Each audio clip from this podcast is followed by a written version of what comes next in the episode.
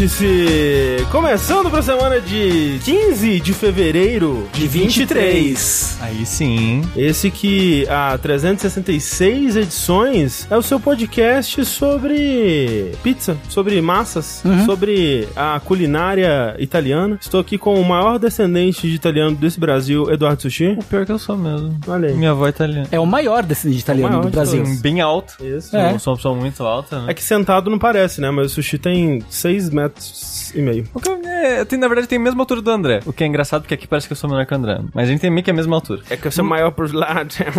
Mas quem tem mais ou menos a mesma altura também é o Tenguzinho. Eu sou levemente, levemente mais baixo, eu acho. Acho que tipo só um dedo, não sei. É, bem porque assim, eu, eu tenho a mesma altura que a Agnes, mas sentado, parece que ela é mais alta que eu. Matematicamente, quanto você tem? Você tem pernas maiores, então, talvez? Talvez, eu não sei. Teoricamente eu tenho 1,70 e- é ou, ou 3 ou 5. É, eu tenho em teoria 1,78. Então você é mais alto que eu e o André também. O sushi é mais alto que eu também. Então temos uma bonita escadinha. E o Rafa é mais alto que o Sushi. Na verdade. Rafa tem 80 e tantos. De idade.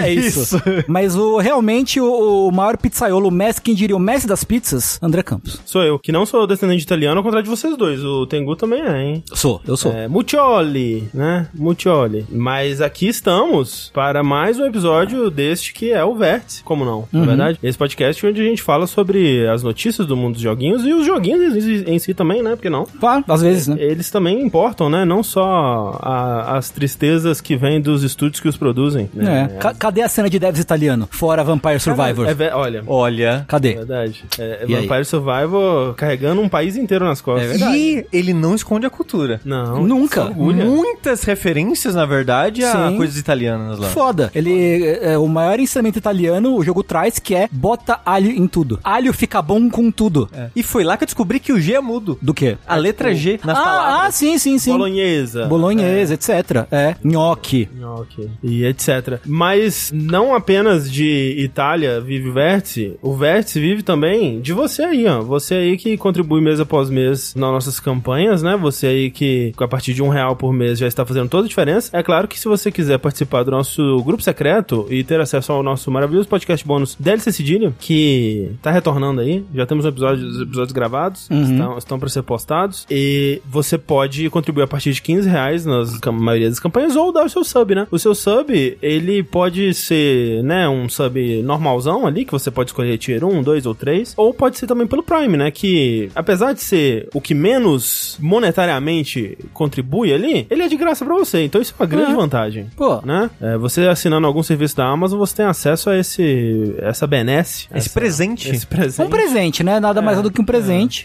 Ficaremos muito felizes se você dedicasse esse presente a gente, né? Porque a gente vai fazer muito bom uso dele pagando essa conta de luz aqui. E não é, é barato. é muita luz, tá? Muita luz. É bastante luz. Microfone. E eu, eu já fiz isso, eu ganhei presentes de outras pessoas e dei, repassei pra frente, entendeu? É o tipo de coisa que a gente faz, entendeu? Manter vivo. Fazer. Manda, é, é, sim. Exatamente. Então, agradeço a todo mundo que, que contribui, que faz parte dessa baguncinha toda, e agradeço a você também que às vezes não tem como contribuir financeiramente no momento, mas tá aqui com a gente, tá escutando, tá espalhando a palavra de jogabilidade, tá dando cinco estrelas no Spotify. Porra. Verdade. Muito importante, algo que você só consegue fazer pelo app, é, não pela versão Site. De, de- pelo site ou pela versão de desktop. É. E tá comprando camiseta, olha só. Comprando camiseta. A gente sabe que os modelos novos estão esgotados, estamos trabalhando pra suprir. É que a demanda é muito grande. É, é grande, é grande. A Itália inteira inteiro. comprando, né? Um país inteiro. Lançou na Itália agora a coleção de jogabilidade e o pessoal tá. As pessoas estão sedentas por da Perry. Não aguenta. É. já- da Perry não aguenta ver um chicote numa galinha também, que já, já sai comprando. É né? verdade, é verdade. É muita demanda. Então, sabemos que é, as novas estão em falta, mas as antigas ainda estão lá. Então, você pode se vestir. Igual sushi. Talvez, quiçá, almejar ser tão bonito quanto o sushi. Nunca, né? É É impossível, mas dá pra chegar perto. É, e passa. agradecemos a todo mundo que né, faz isso aqui, essa roda rodar. Só chamando a atenção aí, Hum. você que tá ouvindo esse podcast em versão gravada, editada e dando cinco estrelas no Spotify, venha ver a gravação desse podcast ao vivo, Uhum, toda quarta-feira, tirando quando não é, às 8 da noite, 7 e meia, 8 da noite, tirando quando não é. Aliás, o ao vivo é no twitch.tv barra jogabilidade, importante falar o endereço, Uhum, né? E você que tá vendo ao vivo, você pode ir lá no seu aplicativo do celular e dar cinco estrelas. É Ou- ouve de novo o programa editado. Uma coisa que a gente quase nunca fala também. A pessoa, Ah. pessoa que tá aqui agora, Ah. se você tá assistindo a gente na Twitch agora, nesse momento, Uhum. e você não segue o nosso canal da Twitch, segue aí. Pô. Clica no, no botãozinho ali de, de seguir. É verdade, um é. Não, não sei se tem muita gente que assiste a gente que não segue. Deve ajudar. Ajudar. De alguma forma. Claro, claro. Então. Obriga um amigo a seguir. Isso, me segue lá, exatamente. Eu queria dizer aqui, responder rapidamente a Edu Laguardia. Quando volta às antigas, a preta coleta vermelha nunca é um NFT agora, só quem comprou tem. Você não pode baixar a imagem dessa camiseta e vesti-la. Porque, o que que acontece? É pra você saber que essas que estão agora também não vão durar pra sempre não, então é bom comprar. É verdade. Mentira, talvez um dia ela vá. Escassez, é escassez programada que chama. Exatamente. É pra, é, a gente tá seguindo a cartilha da Nintendo. Isso. É, mas é. Então é isso, né, gente? Tchau. Boa, boa noite. Acabou o episódio. É, Era só isso mesmo que a gente dizer.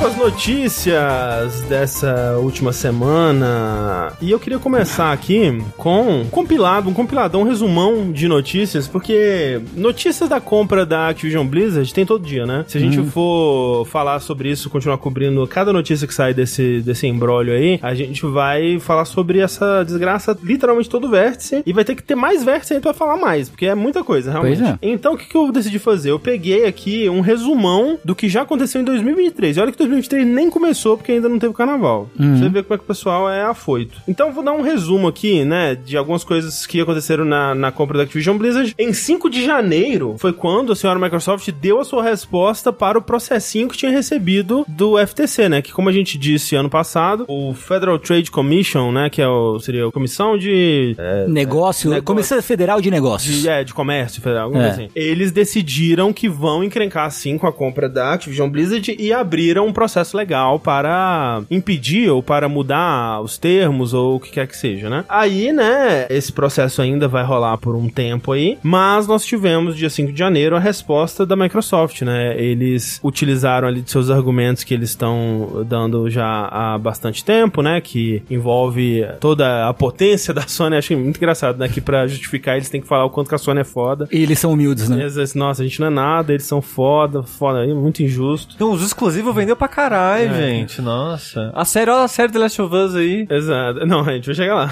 Só que aí, ao invés de se ater só a esses argumentos que ela já estava usando, ela decidiu ir pra uma estratégia tanto quanto curiosa de dizer que o FTC era uma agência inconstitucional. Caralho. Os caras começaram a acusar, falando assim: ah, que esse, o FTC ser essa agência independente com tanto poder executivo, isso viola o segundo artigo da Constituição, que, que esse processo em si viola outro artigo. E, tipo, os caras meteram louco, tipo, eita. É assim, se o cara tá metendo essa é porque ele sabe que tá errado. É, né? Ele cara tá tentando um jeito de tipo, não, não, não, vamos cancelar. Cara, o juiz tá acordou de cueca amarela hoje, não é branca, então não pode. É, exato. Não pode. Só que foi engraçado porque eles colocaram esse, esse- essa resposta, né? E logo em seguida tiraram e subiram outra com, sem essas acusações de inconstitucionalidade. E, tipo, eita, alguém deve ter falado, gente, não é, isso daí não vai dar bom não, galera. Isso daí não é o caminho, né? E eles caladinhos ali foram e, e trocaram. Daí, dia 30 de janeiro, como o Sushi bem trouxe aqui, foi a segunda-feira, logo depois do episódio do Bill e Frank da série The Last of Us da HBO, né? Um episódio que deu o que falar, né? O três aí, né? bastante, exato. E aí nós tivemos a Lulu Cheng, que é a vice-presidente de... É um cargo muito louco aqui. É, um, é vice-presidente de assuntos corporativos e diretora de comunicações da Activision Blizzard King. Uhum. Essa coisa bonita. Ela fez uma thread no Twitter explicando ali como que o sucesso da série de The Last of Us era um argumento do porquê a Sony vai ficar muito bem sem Call of Duty.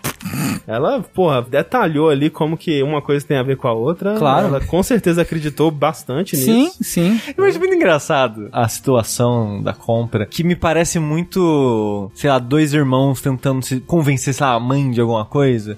Tipo, não, eu que tenho que ganhar o presente porque, sei lá, o André ganhou a bala. Aí o André, ah, mas a bala nem era boa. Nem era gostosa, nem era tão gostosa Ai, assim. não, mas e aquele. É tipo, arrumando um monte de detalhezinho, uns negocinhos assim. Pô, então agora a gente sabe por que a série do Halo é ruim. Era, cara, jogando, playing the long game aqui, né, isso, cara? olha. Pensando no futuro. Não, imagina se ela tivesse jogado esse argumento. Olha, a gente tentou fazer uma série e foi uma bosta. É, diminuiu o Halo, tanto que Halo Infinite foi pra merda, é ruim demais. E a Sony aí, ó? E a Sony? É, ó, ela finaliza com um último tweet que é coisa de gênio, que é coisa de, de, de, de poeta, que é diz o seguinte: o talento da Sony e suas IPs em jogos, TV, cinema e música são formidáveis e realmente impressionantes. Não é de se espantar que continuem a dominar como líderes de mercado nos consoles. Nos games, a Sony é The First of Us. E vão ficar bem sem a proteção acontece. ah, não. Ai, que dor. Me mata. Socorro. Me mata, por É favor. só- não vai passar por causa dessa. É, se, fosse, se eu visse esse tweet aqui, eu já cancelava tudo. É. E aí, né, vamos para 7 de fevereiro, também conhecido como semana passada, que nós tivemos aí o senhor Bob Kotick aparecendo em programas de TV, apareceu num segmento de mercado ali de negócios da CNBC, e ali ele fez um, um terrorismozinho sobre o bloqueio da compra, né, falando que a China vai consumir todos nós se essa compra não, não acontecer, né, que se essas fusões não acontecerem, a gente Caralho, tá, né? tá perdido. Caralho. Eles fala, ele falou também que se a Inglaterra barrar, né, que o, seu, o CMA, que é o órgão equivalente da Inglaterra, se- da, da Inglaterra não, do Reino Unido, se barrar, o Reino Unido vai virar o, o Vale da Morte em termos de indústria de tecnologia. Vale da morte. E agora nós sabemos por quê? Porque dia 8, né, no dia seguinte já, o CMA, que é o órgão de cuida da parte de competição e mercado do Reino Unido, decidiu que a compra ameaçaria sim a competitividade no mercado de jogos e sugeriu que para aprovar essa compra, a Activision Blizzard teria que vender Call of Duty primeiro ou outras, né, outras coisas que eles sugeriram é, que seriam mais extremas que isso ainda, tipo, a Microsoft só vai comprar a Activision, né, não vai comprar a Blizzard a King, ou vai comprar só um, um pedaço da, da empresa e tal. Mesmo com a Microsoft já tendo dito aí que não tornaria o Call of Duty exclusivo, até oferecendo pra ter o Call of Duty na, na Plus, né? A CMA não quer saber dessas, dessas concessões, ela acha que ia dar muito trabalho monitorar e garantir que isso estava de fato acontecendo, e prefere essa solução mais definitiva. E é meio que nisso, nesse ponto que a gente tá no momento. A gente até teve uma notícia que saiu ontem, se eu não me engano, falando sobre como a Sony estava reclamando que a Microsoft estava exigindo é, documentos demais no, no processo, coisas do tipo, mas, né, meio que. Como eu disse, se a gente for falar de tudo que acontece, a gente vai ficar aqui até amanhã falando. Sim. Mas por enquanto é isso, né? É, Vocês acham que essa coisa vai acontecer? Agora que tem tantos órgãos se embolando com isso? Eu acho que é tão grande. E eles estão interessados que essa. Tipo, a Activision, por exemplo, pelo menos o Bob Coach, parece estar interessado que a, a compra finalize, sim, sabe? sim. Então eu acho que eles vão dar um jeito, nem que seja em acordo, ou de convencer as pessoas de alguma forma, entenda como você quiser. Uhum. E parece que o, o lance todo tá indo realmente em cima do Call of Duty, né? É a realmente- única coisa que a. É, é o, é o ponto de contenda mesmo. É, eu acho que eles vão ficar pelo menos esse ano inteiro discutindo isso ainda.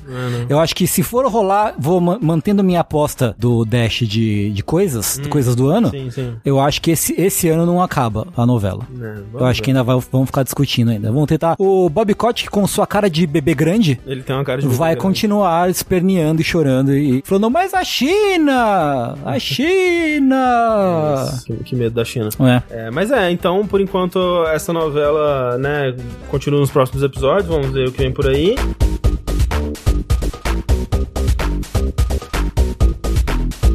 Mas não é a nossa única notícia de hoje sobre Activision Blizzard, né, Assistir? De fato não é, André, porque desgraça pouco é bobagem. E a Activision Blizzard anunciou recentemente, né? Anunciou assim, enviou para os seus funcionários o aviso de que acabou a mata, vamos voltar a trabalhar na empresa.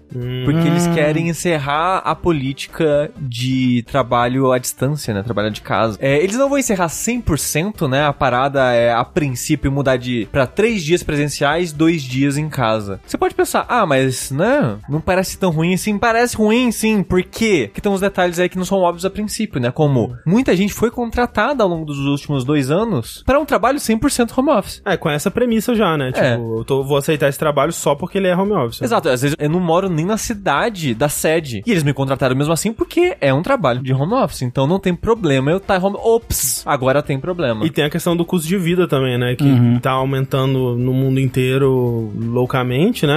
E tem esse lance de que, pô, nos últimos três anos aumentou bastante. Muita gente ou se mudou pra mais longe da empresa, ou Sim. vendeu carro, e o salário não acompanha, né? Não, É, eles não, exato. não, tipo, ah, aumentou o custo de vida, aumentou o salário, né? Exato. Infelizmente não tem essa. E, por exemplo, no, no setor de QA, né, o pessoal que faz os testes nos jogos, que normalmente são os, os menos remunerados, eles vêm há anos pedindo um, uma ajuda de custo de transporte, esse tipo de coisa que eles não têm. É. é, em alimentação, essas coisas, fala, a gente já ganha pouco, dá al- algum ajuda de custo dessas coisas básicas. E eles não. E parte desses custos foram ajudados pelo home office. Então. Tipo, eu não preciso ir mais lá, eu não preciso, sei lá, pagar uma alimentação próxima do trabalho, eu não trabalho, coisa do tipo. Gastar gasolina, né? Exato. Então, Pagar imposto de carro. tá certo que gasta mais luz em casa, ainda tem que ter internet, esse tipo de coisa. É, tá desgastando o seu equipamento em vez do equipamento da empresa. Exato. né? Mas de imediato é uma redução de, de, de Uhum, gastos. uhum. Vai ser um aumento de gastos imediato. Você voltar a trabalhar presencial três dias por semana em vez de nenhum. E eles já, ok, a gente vai voltar, mas a gente vai ter essa, essa ajuda que a gente tá pedindo há anos. Não, não vai ter. Ah, então, né? É, e aí o que o pessoal que se manifestou contra isso tá dizendo é que eles veem um grande êxodo rolando aí pra fora da, da Activision Blizzard, porque, primeiro que ah, o setor de games é um dos que menos paga, né, na área de tecnologia, assim, e segundo que tem muitas empresas que, pô, viram as vantagens do, do home office, né, que, tipo, é claro que depende do, do seu, da sua tarefa, né, do seu cargo, mas pra muitos se torna mais eficiente, né, se torna, a produção se torna mel- é maior, né, se torna mais produtiva. E, e o foda é que as, as pessoas. Tem muitos motivos, né, para as pessoas quererem home office, né? Tem o desgaste de ir e voltar do trabalho, o custo de vida pra permitir morar em cidades mais baratas. Uhum. é, e coisas do tipo. Tem também uma coisa que vai parecer um absurdo falar, mas é algo comum em empresas de tecnologia, isso inclui jogos, que é poder conviver com a família. Que loucura. Não é? Né, alguns anos atrás, não muitos anos atrás, a gente reportou notícias aqui de gente que era mais comum antigamente, mas ainda tem caso de gente que basicamente mora no estúdio, volta pra casa de vez em quando pra tomar banho e já volta pro, pro Sim, estúdio sim. de volta pra trabalhar. Mesmo um crunch em casa, às vezes permite você levantar, ver a família, Sim, né, sim. ver os filhos e o que seja, e conviver com as pessoas que você não conseguiria conviver em outro tipo de situação, né, num trabalho normal com crunch pesado que acontece e tal. Mas a Activision está irredutível. E tem tido um, um movimento grande que chegou aqui no Brasil um tempo atrás, que é a mídia tentando empurrar a volta ao trabalho presencial, né? Nos, nos Estados Unidos teve, já teve muitas publicações, obviamente todas liberais, falando sobre isso, ah, as vantagens de trabalhar no, no- na, na empresa, né? Aí eu vi circulando algumas, algumas matérias sobre isso em português, assim. Então, meio que a, a- os poderes estão se mancomunando pra tentar convencer pessoas de que é melhor trabalhar em loco do que em casa. Que nem o André falou. Dependendo do, do seu cargo, você não precisa estar no, no escritório, sabe? Sim. Então, os caras tão. Os caras tá, tá pegado isso aí. Eu acho que, né, né, no mundo ideal podia ter a opção, né? Porque, porra, realmente, se você tá contratado pra um cargo, você tá cumprindo as suas tarefas, né? Onde quer que você te- esteja, ok, né?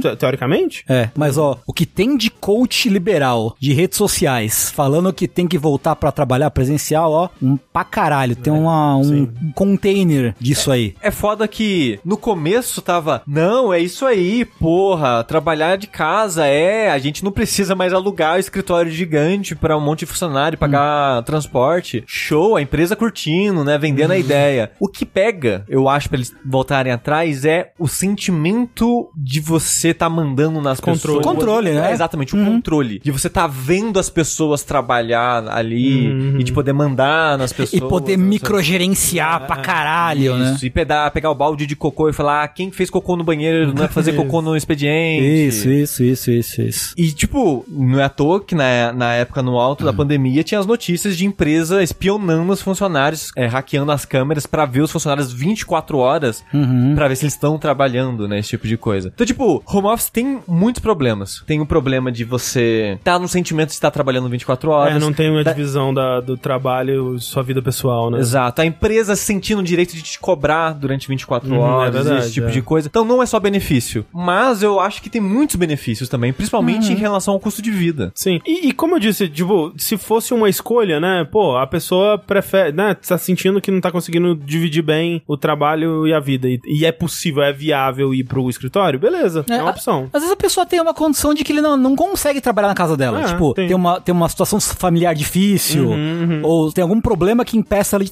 Então ela pode ter a escolha de ir pro escritório. Sim. Mas não obrigar, né? Como acontece, Sim, sim. como acontece hoje em dia. Mas é, É. vamos ver o que vem por aí. Mas, mas desculpa, é só pra encerrar, é um ponto que falaram ali no comecinho, e eu acho que, de certa forma, pode ter um pouquinho disso sim, que é trazer propositalmente demissão voluntária. Aham. Hum, sim, né? Porque funcionários já falaram isso, ó, se voltar eu vou sair do emprego, porque eu tô em outra cidade, ou eu fui contratado já em outra cidade, Uhum, né? E tipo, eu não vou. E eles deram o prazo, tipo, uns dois meses, dependendo... Dois, dois a quatro meses. Que É, falaram. dependendo do estúdio, do cargo que você tem, vai ser num, num período diferente. Mas, por exemplo, o pessoal que vai votar em dois meses. Não tem como, né? Você é, mudar co- pra é. cidade do. É, como é que em, do- é, em dois meses eu vou alugar um apartamento em outra cidade, fazer todo o corre e continuar trabalhando, porque o seu trabalho não vai parar nesse Exato, tempo. exato. E muita gente vai pedir demissão de propósito nisso. E teve gente no chat comentando que tem empresas aqui no Brasil que conhecem o trabalho que estão fazendo isso também. Não. Ainda mais nos Estados Unidos, né? Que aqui transporte público é uma merda e via de regra, custo de vida também é muito alto, né? Sim. É, lá, lá vai afetar, imagino que bastante, bastante. Mas é isso aí.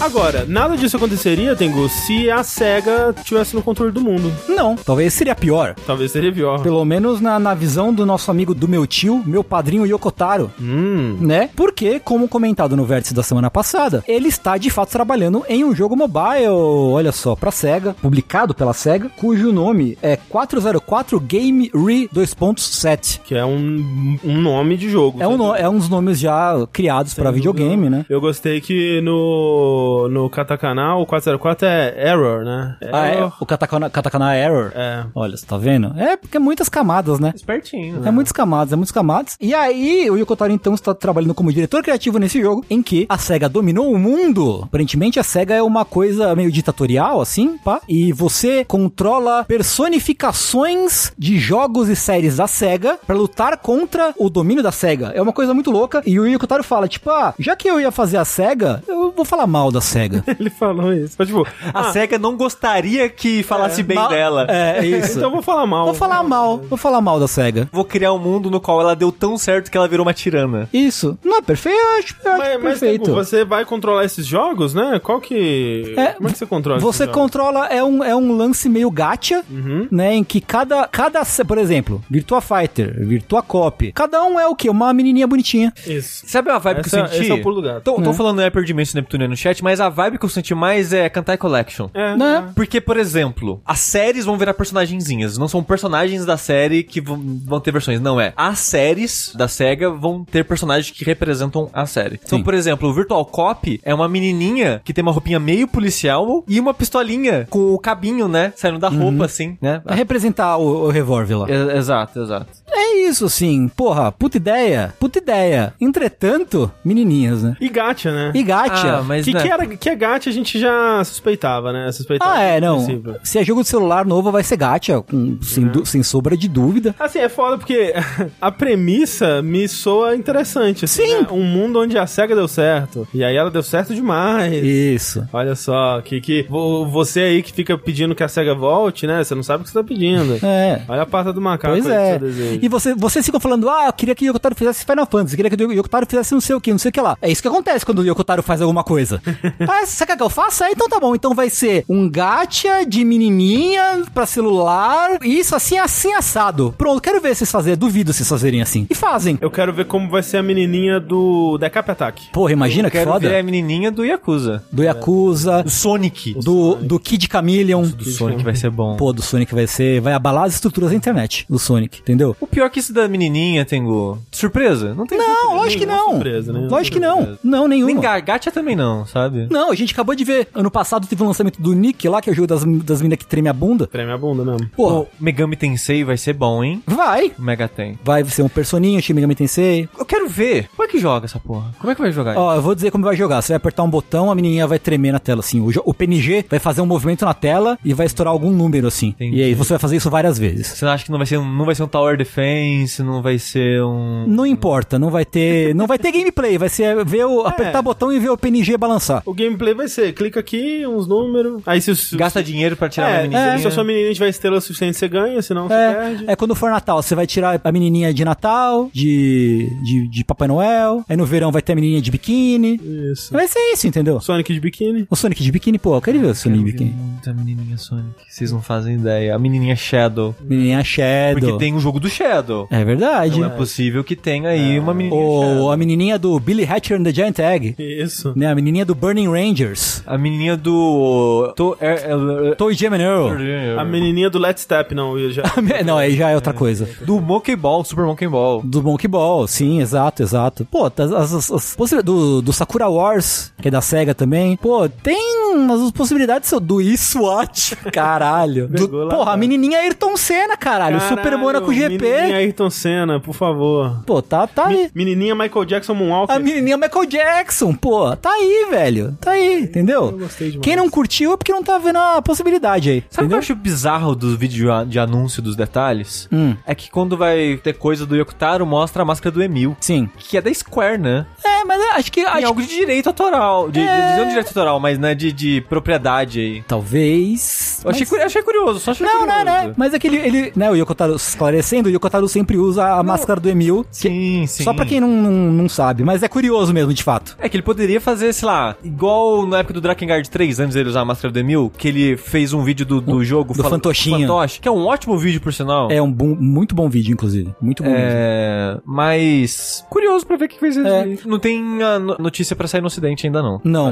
Pro- eu, eu diria que talvez saia, mas eu chutaria que não. E tem bastante nostalgia, né, pelas propriedades Ah, da tem, SEGA, tem, ainda mais mas- aqui no Brasil, né? Eu não sei se esse contexto da. essa coisa da personificação de coisas em menininhas pega muito aqui, por aqui. Eu Tem acho que algum- não. Tem algum de sucesso? aqui? Não, acho que não. Não sei. Porque- Quer dizer, assim, Neptunia não, não, não vinga tanto aqui, né? por outro lado, o pessoal aqui gosta muito de Genshin Impact. Mas Genshin Impact é, é- ele é só menininha, né? É, então, é tipo, a estética menininha É, não. sim. tem, tem tração no Brasil. Com certeza. É que talvez sou, sou estranho, tipo, o fã da. Eu, eu sou, eu Ah. sou um fã de Afterburner. Sim. Eu vou jogar um jogo onde o Afterburner é uma menininha. É, não, aí, Aí é aí, meio realmente não, né? É, o Genshin tem hominho também, mas né, eu vejo mais as pessoas falando das meninas. Sim, sim, com certeza. Com É certeza. verdade, é verdade. Então tá aí, não tem data de lançamento, eu acho, ainda definida. É, mas ficaremos, não ficaremos de olho pra ver o que vai acontecer. É, assim, provavelmente essa é a última vez que você vai ouvir a gente falar desse jogo aqui. Não vai ser não. É, eu só acho absurdo que o Tengu falou, ah, é isso que acontece quando você contrata o Yokotaro. Pô, Voice of Cards, Tengu. Não, não, mas digo, eu digo no sentido seguinte: as pessoas, elas não sabem o que elas estão pedindo. É isso que eu quero dizer. Você não sabe o que vai vir. É, Exato, entendeu? As pessoas pedem um bagulho e elas têm que ter medo do que elas vão receber quando elas pedem, entendeu? Entendi. É, é isso que eu quero dizer, só. Tá aí, tá aí.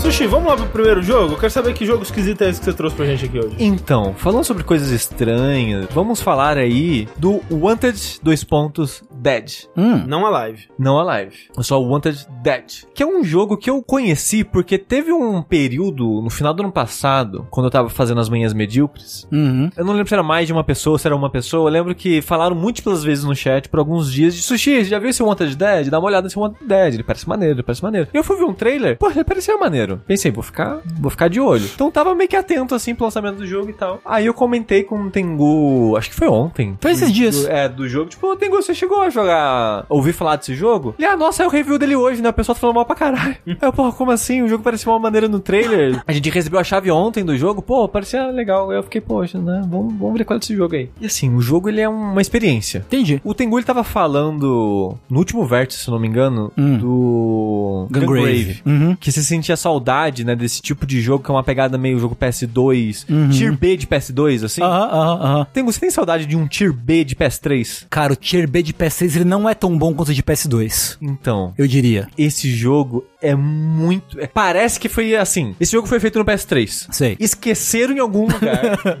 O código do jogo tava abandonado no PC de alguém. Você tá me dizendo que ele é tipo um Lost Planet 2. Um Never Dead, assim. Tipo um Never Dead, mais ou menos, assim. Aham, aham. Aí acharam esse PC e falaram, porra, vamos lançar isso aí. E é isso, é um, parece que é um jogo perdido do PS3 que su- surgiu. Um Sei. Binary Domain. Pô, o É. é. Domain é bom pra caralho, hein? Sabe até uma característica de um jogo de PS3, esse jogo tem? Qual? Roda mal pra caralho no PC. Excelente. Uau. Porque na época do PS3 foi um período, pra quem não lembra ou não tava lá, é um período que quase não tinha lançamento simultâneo pra PC de jogos, né? Era muito, sei lá, Bayonetta, por exemplo, na época, saiu só pra console. Depois foi ser pra PC. né? Era muito comum os jogos saírem só pra console na época. E depois, anos depois, ou nem ganharem, né, a versão pra PC. Quando saía, saía todo cagado. O suporte, um suporte meio merda, né? Sim. E esse jogo até nisso, porque eu joguei no PC e nossa, roda mal. Mas roda mal. Quando eu abri o jogo a primeira PC, explodiu meu PC.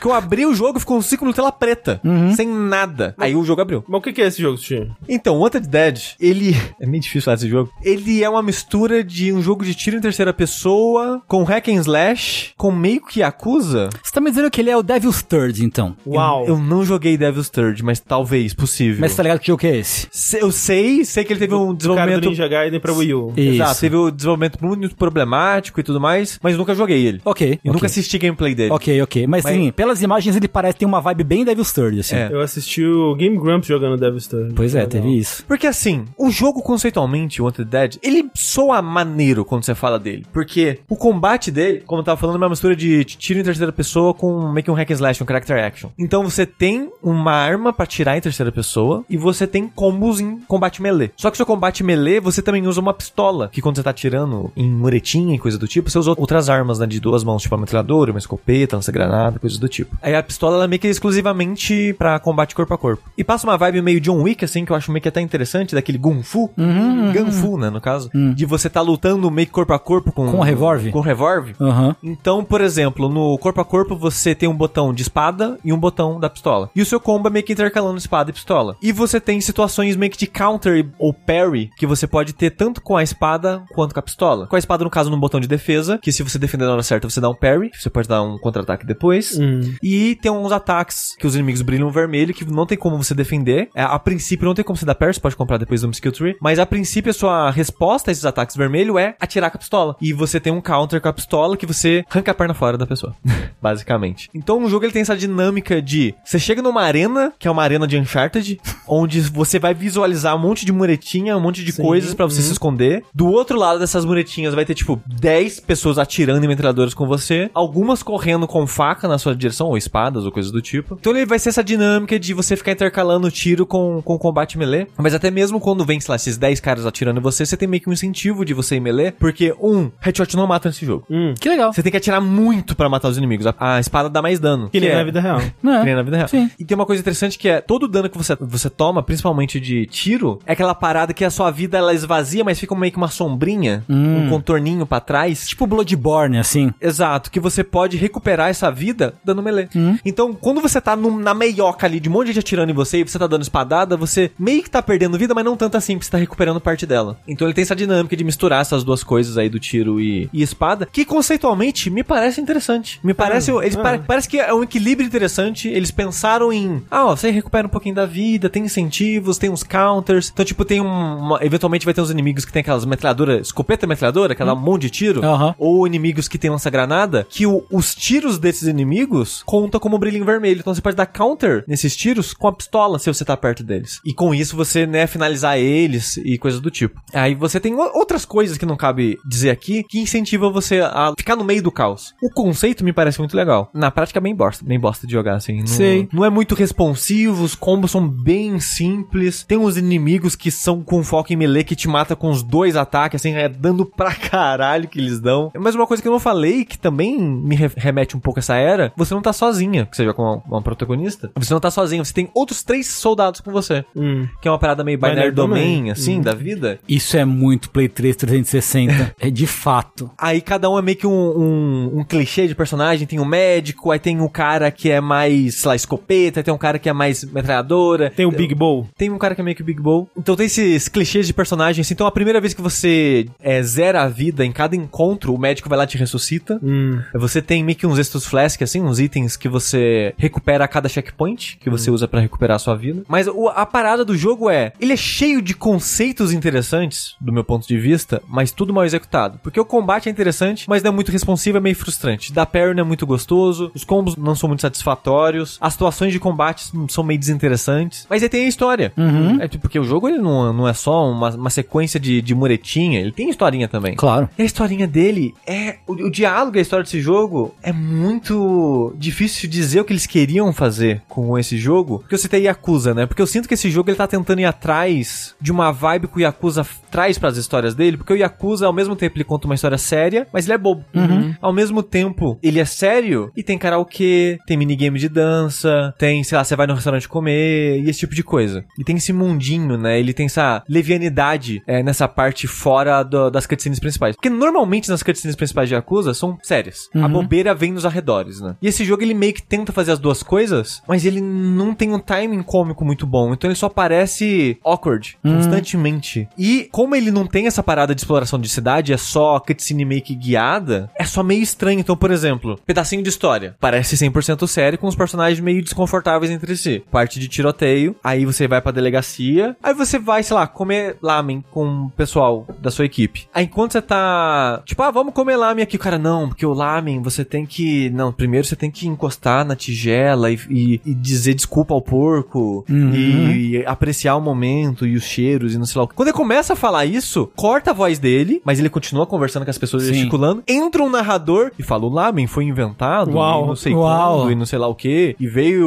originalmente da China. Entendi. E o primeiro restaurante no Japão a fazer o lamen foi não sei qual. Aí você, ok, isso obviamente era pra eles tentando ser engraçado. Uhum. Mas é muito estranho porque o tempo todo parecia que tava tudo sério até agora. Por que, Aham. que tá esse. Logo em seguida, quando o narrador para de falar, o que que vocês acham que acontece? A casa de lama é invadida por soldados high-tech armados com katanas. Não, um minigame de ritmo pra você comer lamen. Ah, lá, era, era o que eu ia sugerir. Entendi, entendi. Aí, a estrutura do jogo acaba sendo meio que cutscene de história, algo pra ser engraçadinho, tiroteio, cutscene de história, e é um tom que meio que não encaixa, eles não conseguiram fazer funcionar. E eu sinto que eles estão indo atrás de Yakuza porque é muito um tipo de coisa que eu conseguiria ver na série Yakuza, sabe? Tem um momento karaokê do pessoal bêbado no, cantando karaokê, vira um, um minigame de karaokê, essa parada de comer o lamen, aí outras coisas na história, assim. E muita, muita, muita referência a filme ocidental. Muita. Não sei se isso também é uma parada meio Yakuza, porque a série é, Yakuza, pra quem não sabe, ela é muito inspirada em num gênero de filme de ação no Japão, que era meio que, que era basicamente filme de Yakuza, que foi uma parada lá por um tempo. É tipo os filmes do Takeshi Miike, eu acho, né? Que era o comediante que virou diretor de filmes. É o. Takeshi Kitano. Kitano. Isso. Takeshi Kitano, desculpa. Que ele era um humo- humorista que dirigiu vários filmes de ação que nessa pegada de Yakuza. Eu não sei se tem referência aqui o Bill de cabeça agora, mas tem muita referência a Tarantino. Sei. Porque as cutscenes é muito essa parada de a galera num restaurante conversando besteira, falando de putaria, tiroteio. Aí, sei lá, problema na, na delegacia. Aí, aí vira tipo máquina mortífera e vira drama de, de policial com o chefe falando, reclamando: você é a Luz Cannon, você vai acabar com a. Me dê o seu distintivo. É isso, esse tipo de coisa. Uhum. E depois o pessoal tá num diner conversando sobre sexo, sei lá, sabe? E você chega na, na moça que, que faz os upgrades na sua arma e ela chama você e seu amigo de Scully e Mulder, sabe? Hum. E tipo, é cheio de referência a cinema Isso ocidental. daí é Deadly Premonition. Sushi, eu não sei se era a sua intenção, mas eu estou 100% vendido nesse jogo. Quero muito jogar ele. Então, É. a parada é: o jogo é bom? Não. O jogo é interessante? Muito. Olha aí. Porque você não. Spoiler, eu não sei o que esperar. Eu não sei o que. Eu não sei. Não sei. Eu não sei o que esperar desse jogo. É, é tipo, o combate é ok o suficiente pra eu continuar jogando. E o tom e a história e as referências são aquele ruim bom, ruim interessante, que você tá meio que. Eu, eu tô interessado em ver mais o que, que as pessoas estavam pensando enquanto estavam fazendo isso. Detalhe, não sei se ficou óbvio, mas é um estúdio japonês tentando fazer um jogo numa pegada meio ocidental. com referências a filmes e coisas ocidentais Sim, sim. num setting que numa realidade fictícia aí, num- numa estrupa, no futuro, fic- não é um futuro fictício, porque esse- o jogo se passa em 2022, mas numa realidade alternativa, Uhum. onde, por exemplo, no Cyberpunk, tipo, no, no Blade Runner dos anos 70, ou na li- literatura Cyberpunk dos anos 80, tinha essa parada do medo do Japão dominar o Ocidente, né? Por, causa, por causa do boom econômico do Japão. Uhum. E esse jogo, ele vai pra, um, pra uma outra linha, que é os Estados Unidos invadiu o, o leste asiático. Uhum. Porque o que é? O jogo se passa em Hong Kong, numa Hong Kong separada da China, dominada. Eu acho que pelos Estados Unidos não ficou claro. Porque eu não li as, as notinhas as coletáveis do jogo, e pelos vídeos e cutscenes não é muito claro como se deu essa ruptura. Mas a parada é, se eu não me engano, pelo que eu entendi, o jogo se passa em Hong Kong, mas é tudo escrito ao mesmo tempo em inglês e chinês, com muita influência dos Estados Unidos. Então, por exemplo, tem diner americano, no interior dos Estados Unidos, em Hong Kong. As pessoas que trabalham nos diner não são, sei lá, chineses, são americanos, mas eles não estão nos Estados Unidos. Uhum. Então tem essa. É um jogo do Suda, inversão. então. Foi o Suda que escreveu o jogo, Passa então. muito vibe um Suda, do. Sueri. Do Sueri, especificamente mais do Sueri. Uhum. Do Deadly Premonition. Aham. É muito vibe Deadly Premonition esse jogo. Muito. Muita música licenciada, americana. O karaokê, não, não é uma música americana, né? Mas é aquela 99 balões. Sei. É. Não balões. Hum? É, é aquela música alemã. que eu esqueci o nome agora. 99 Luftballons, uma Isso, coisa isso, assim. isso, isso, isso. A música do karaokê é essa música, por exemplo. Sei. O jogo lançou, um dos trailers de lançamento do jogo é um clipe musical animado, porque tem cutscenes que são animes nesse jogo. Hum, E é uma música licenciada também. ok. legal, bacana. É, é assim, esse jogo é- eu não, eu não entendo. Eu, eu, eu, eu fico. Não é pra entender, é pra sentir. É, é tipo isso. É, o estúdio, uma curiosidade, é o estúdio que fez esse jogo é o Soleil, que é o estúdio que fez o Valkyrie Elysium. Não, e a, e a Sofá trouxe no chat a informação de que muito da equipe é equipe de Devil's Third mesmo. Ah, é? Ah, Pô, cara, acertei em cima sem querer. Pois é. Olha, isso aí, ó, che- sentiu o cheiro Sentiu o ó. Cheirinho. Cheirinho de Devil's Third isso aí. E assim, eu preciso conferir o preço desse jogo no Steam. Falaram que tá bem caro. Ah, então não vale a pena. É, não, falaram da PSN, desculpa. 162 reais na Steam, falou Encarnação. o, jogo, o jogo tá como 60 dólares. Caralho! Não, aí tá, fodeu. Não, mas pô, se, se tá em 160 reais, No é muito dinheiro. é muito. Eu, assim, na minha cabeça, esse jogo tava lançando 30 dólares, É, sabe? na, na PSN, 300 reais. Nossa, nem fudendo. Porque esse é um jogo que eu acho interessante da pessoa. Porque é um jogo curtinho, tem 8 horas. Aham. Se você não tá lendo todos os documentos, e- porque a delegacia tem momentos que você tá, você pode andar pela delegacia. Então você pode conversar com o NPC. A outra coisa que tem, arcade pra você jogar joguinho, maquininha gigante pra você pegar a miniatura, coisa que me lembra o Yakuza também que esse jogo tem. Então, esse jogo é interessante pra você jogar se ele for barato. Agora, o jogo tá 60 dólares aí é loucura. É Aí foda, aí é de fuder. o que é foda também é que eu sinto que por um estúdio pequeno, que eu, eu não sei se teve investimento alto, imagino que não, deve ter sido uma, uma primeira coisa mais autoral do estúdio, porque o jogo anterior deles é um Naruto, que eu esqueci o subtítulo agora. An- Antes do Valkyrie Elysium. Exato. Era um, Ah. é um Naruto. Você fala um Naruto, Naruto mesmo. Naruto, Naruto, é, Naruto, é, Naruto, um É jogo porque- licenciado do Naruto. Tem- às vezes dá pra usar Naruto pra se referir a animes em geral.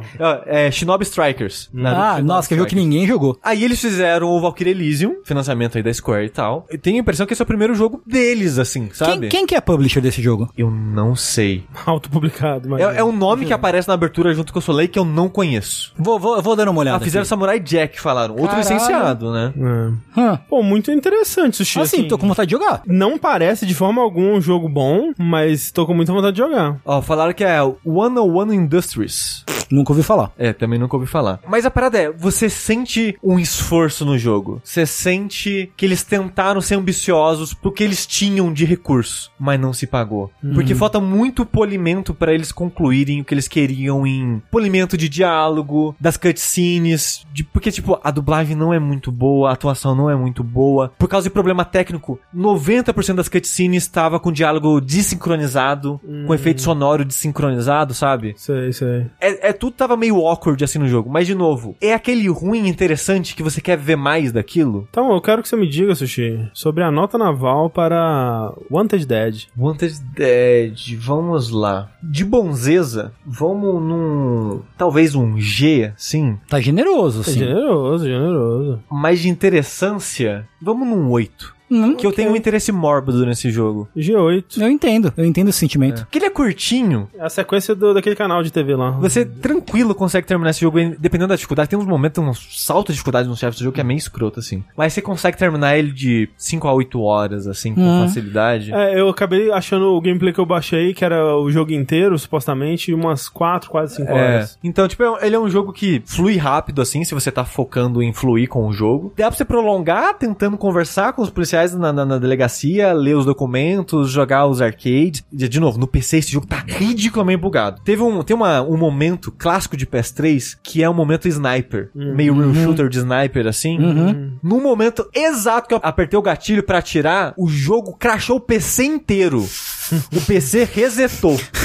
Maravilhoso. E assim, uau. E eu já tinha visto pessoas na internet relatando coisas do tipo de o Sei, jogo sei. explode o PC, sabe? Uhum. Cuidado com o seu PC aí. Não estou rodando o jogo no máximo, mas engasga o tempo todo o jogo. É impressionante. O áudio desincronizando o tempo todo. Loads de dois minutos. Caralho. Assim, a performance é tenebrosa no PC. Tenebrosa. Incrível, maravilhoso. Mas eu, eu, eu persisti. Tá aí. Obrigado por ter persistido. É, pra trazer pra nós essa informação. Então, Wanted Dead, para o Sushi é um G8, né? G8. Pintou aí o quê? O top 10 melhores jogos do ano de 2023. Assim, po- pode aparecer nos jogos mais interessantes do ano. Que é algo que a gente pode fazer, a gente não fez, É né? verdade, É. né? Os Pô, jogos mais fica- interessantes. É, pois Tá é. aí, tá aí, realmente, ó, ó. A gente não vai lembrar, mas. Jogos mais interessantes jogos do mais ano. interessantes, vou guardar aqui na minha cabeça. Existe um jogo bom e não interessante? A gente já fez isso dos extremos, mas um bom e não interessante pra mim seria tipo um Far Cry 5. Assim, Hum, Call of Duty. Call of Duty.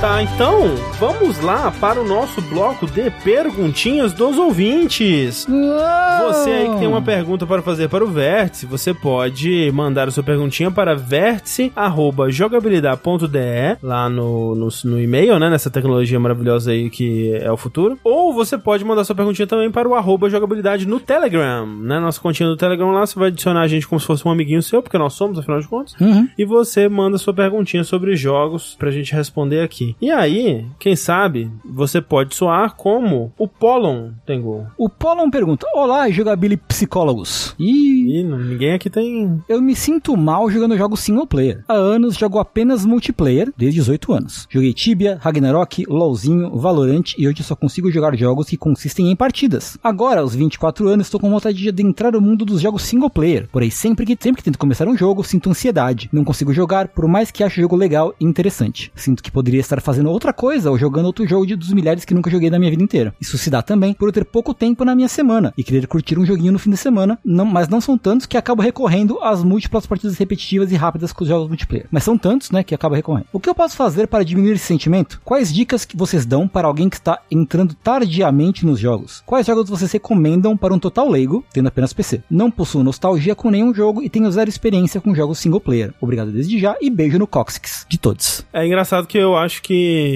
Talvez tirando o Tengu aqui, que ele gosta, né? De curte um MMO, curte um. Curto. um- mais um multiplayerzinho competitivo, um Overwatchzinho de vez em quando, esse tipo de Uhum. coisa, um, um, um, um vavazinho, né? É, eu e Sushi, a gente é meio que o oposto, né? Sim. Porque eu, eu, pelo menos, eu sinto que ficar num jogo multiplayer, eu dá aquela coisa, tipo, eu, eu- eu nunca vou terminar isso. Eu tô perdendo meu tempo aqui. Eu poderia estar terminando outros jogos que tem fim. É. Eu, eu gosto de história, eu gosto do sentimento de progressão, eu É. gosto de conclusão pra ir pra um próximo jogo. Uhum. Já teve jogos online que eu curti e joguei muito, tipo The Last of Us. Pra quem acompanhava a jogabilidade em 2013, a gente fez muita live jogando The Last of Us. É, talvez um, desse É tipo online. de multiplayer o que eu mais joguei na minha vida. É, e, tipo, eu platinei o. E daí, por, por- mais por falta de opção do que qualquer outra coisa, eu platinei o Bioshock 2. Baixa. Hum, caralho. Que pra platinar eu joguei umas quase 40 horas do online dele. Uhum. Que você tem que maximizar uns levels, umas paradas lá. Eu tive que jogar muito do online dele. Mas assim, eu acho que, né, ele falou de, de ansiedade e tudo mais, e eu acho que realmente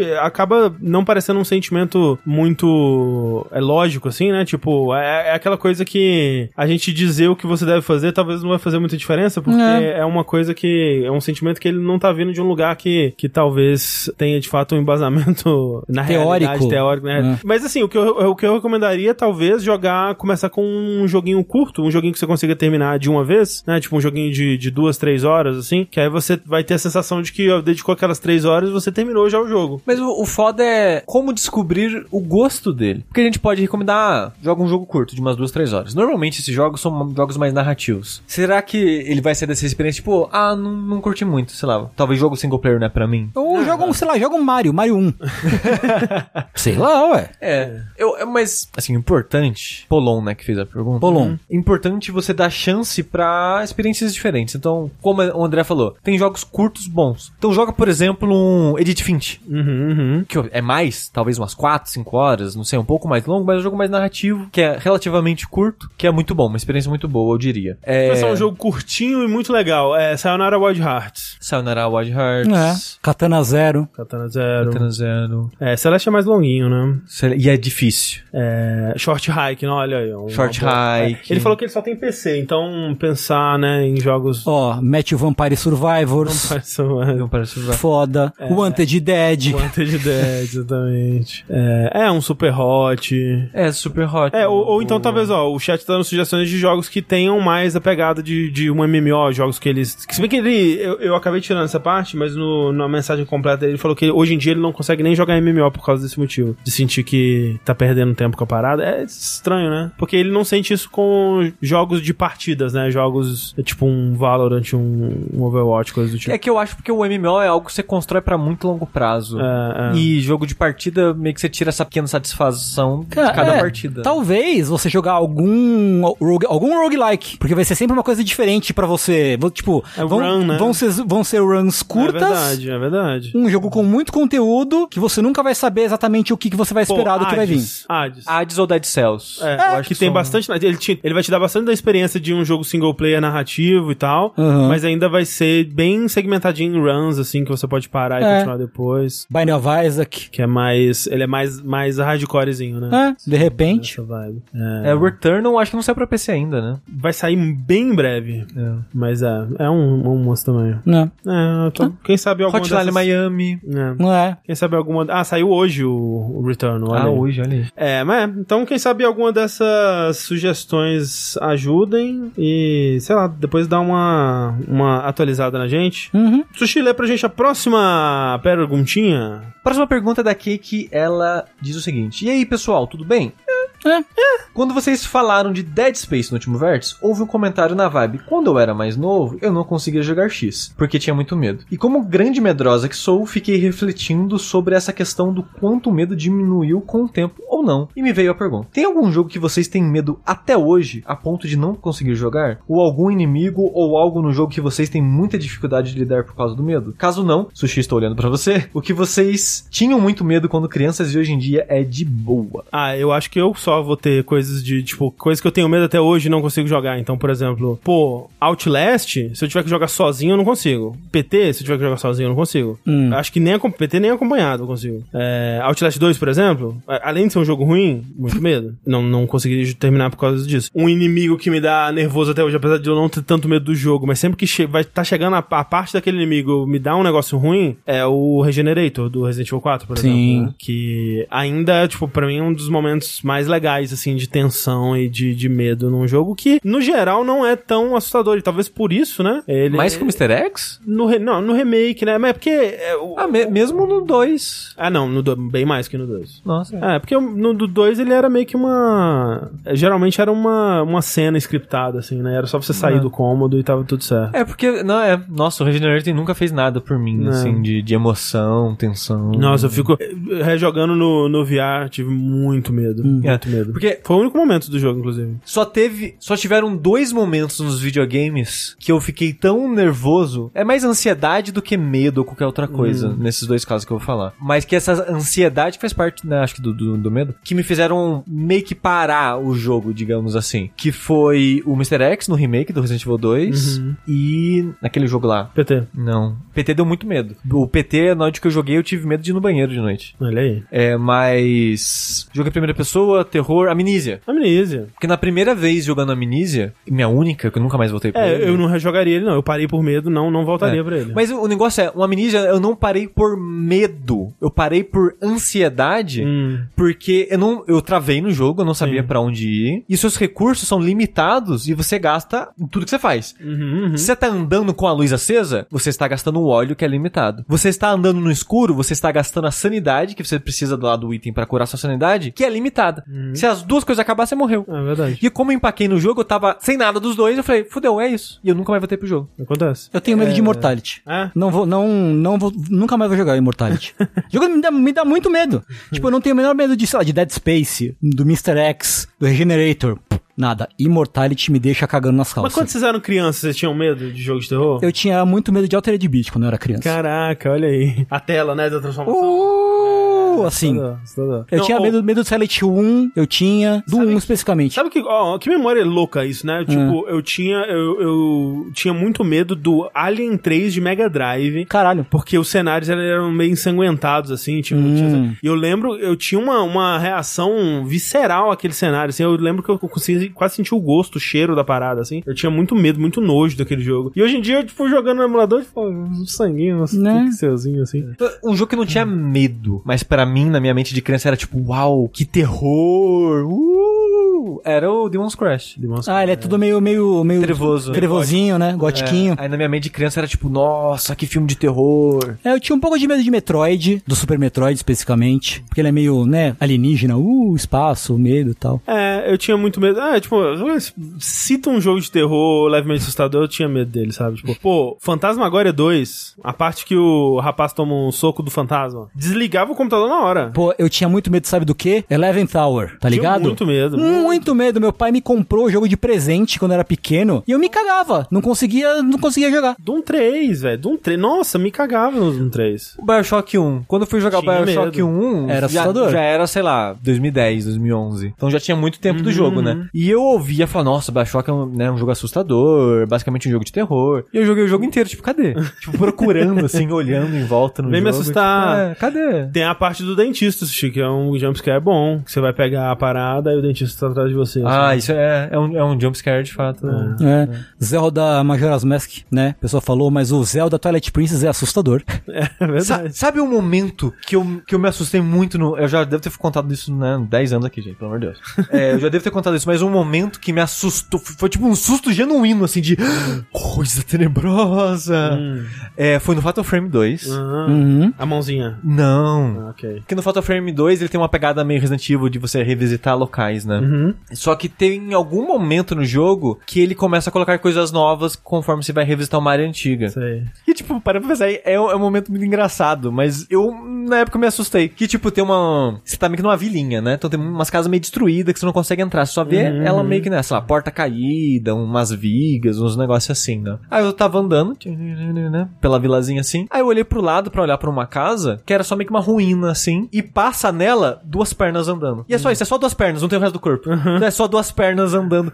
E eu fiquei com muito medo daquilo quando eu vi. Eu não sei, só, só me afetou muito. Ver as duas pernas Pô, é andando. isso, ó. Rafa, Rafa aqui mandou. Primeiro Diablo. Tinha medo de Diablo. Pô, tinha medo de tudo, velho. Pode colocar qualquer jogo aí, sabe? Ilha dos Macacos. Tinha medo, não tinha. Mas, Sushi, ó, pra quem não, nunca viu, né? O Fatal Frame 2 tem a cena clássica, né? Que é a CG de abertura do jogo, né? Que é, a, é, pra quem não sabe, é sobre duas irmãs gêmeas, né? Sim. E aí elas estão assim com, com medinho, né, e tal. Aí uma tá assim, ai meu Deus, não sei, não sei, não sei, de porra do diabo.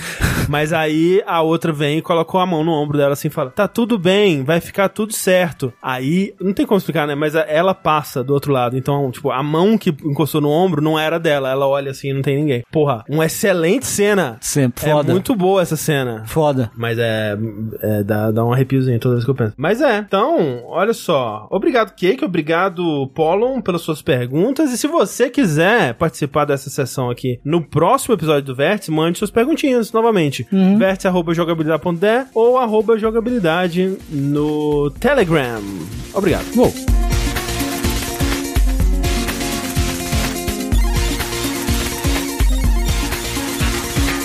Bora lá então para o nosso segundo bloco de notícias. Sushi, tivemos semana passada aí, né, o nosso grande Nintendo Direct de fevereiro, onde vimos ser anunciados vários jogos, vimos trailers de outros, e tivemos um Shadow Drop de Metroid Prime Remastered, né, uma grande surpresa para todos. Exato. E, né, como nem tudo é felicidade, teve um pequeno problema, um pequenininho problema com esse jogo. Os créditos. Hum, Hum. É, os créditos não cita a equipe original do jogo, apenas, no caso, cita no geral, né, tipo, um agradecimento à equipe original da Retro Studios. é, baseado no trabalho da É. equipe Uhum. da Retro Studios, do que fez o jogo de GameCube e tal. Isso. Mas não cita por nome a equipe, né? Que às vezes alguns jogos fazem, né? Tem um crédito duplo, né? Um crédito da, da versão atualizada e um crédito da versão original junto. Que deveria ser, né, o correto, né? Sim. Sim, mas aí eu fico com uma dúvida. Que eu acho que é um. Talvez. eu- Assim, ó, é só uma dúvida, uma discussão aqui, tá? Uhum. Não, não, por favor, não, não venham brigar comigo. por Vou. Brigar. Num remaster, vamos dizer, no lançamento, um relançamento normal, vamos dizer, um. um-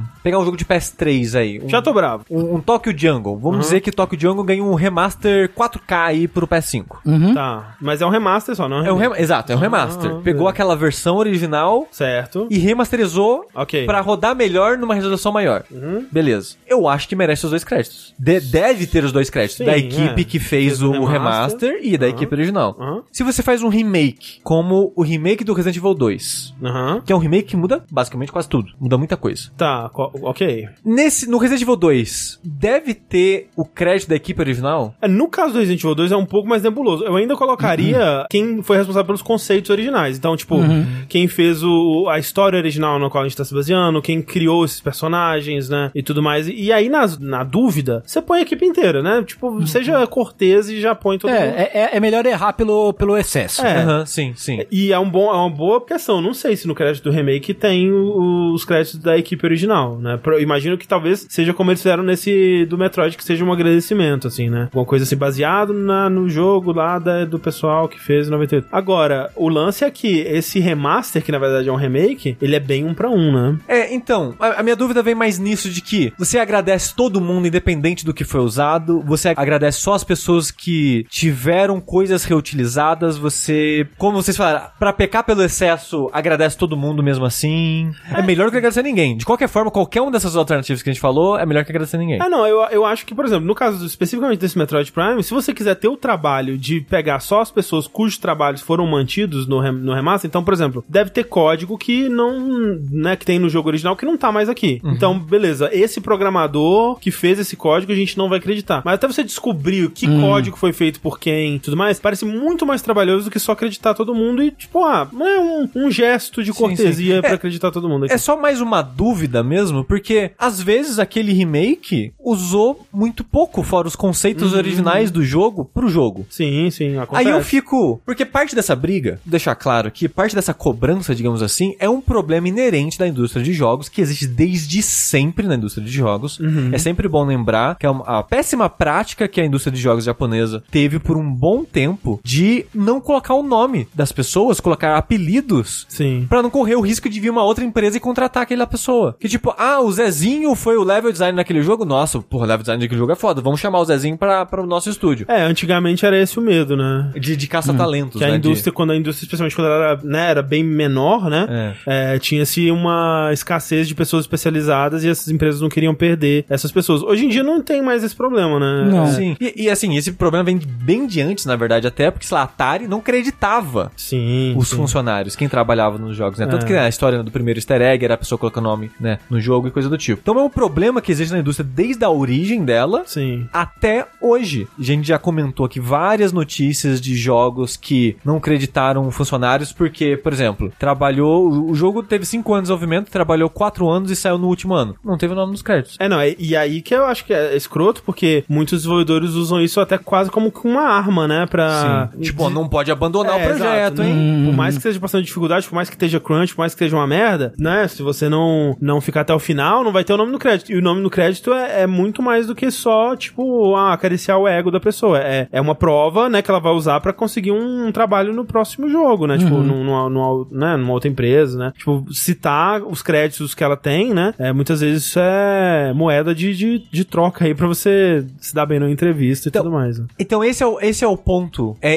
importante, mais importante. Porque tem, obviamente, a satisfação de você trabalhar no jogo e tem seu nome lá, e você merece ter isso. Mas não só isso, se você tá procurando emprego, às vezes é o que as pessoas vão usar como base pra avaliar o seu currículo. Sim. Ah, você trabalhou em tal jogo e tal jogo? Ué, mas você não tá nos créditos. É, Eu fui, eu, fui, eu fui olhar, você não tá lá. Pera aí, você trabalhou de fato? Uhum. Então, acaba sendo importante pra carreira da pessoa isso. Não só uma parada de satisfação pessoal. Acaba sendo importante pro currículo daquela pessoa, Sim, sim. o nome dela tá lá. Aí acaba che... nesse ponto acaba sendo às vezes meio estranho tá o nome da pessoa nesses jogos, sabe? Você diz no, no remake? É num remake que às vezes muda muito. Tipo, sei lá, eu sei que no, nesse Metroid tá escrito remaster, mas é meio que um remake. Mas é um remake que é quase um pra um em tudo. Sim. Muda mais a parte do visual e coisas do tipo. É basicamente um remake estético, né? Então, cabe dizer, né, passar o crédito de muitas dessas pessoas. Mas até na notícia que a gente tava comentando das pessoas que foram a público criticar e, e trazer, pedir melhorias em relação a isso, uma das pessoas é o Jack Matthews, que ele trabalhou trabalhou na parte de programação do Metroid, por exemplo, do Prime 1, 2 e 3. E ele comenta que, tipo, nesse esse remaster provavelmente nem tem meu código mais. Mas ele vem criticar não por ele, pelas outras pessoas que teve o trabalho não creditado.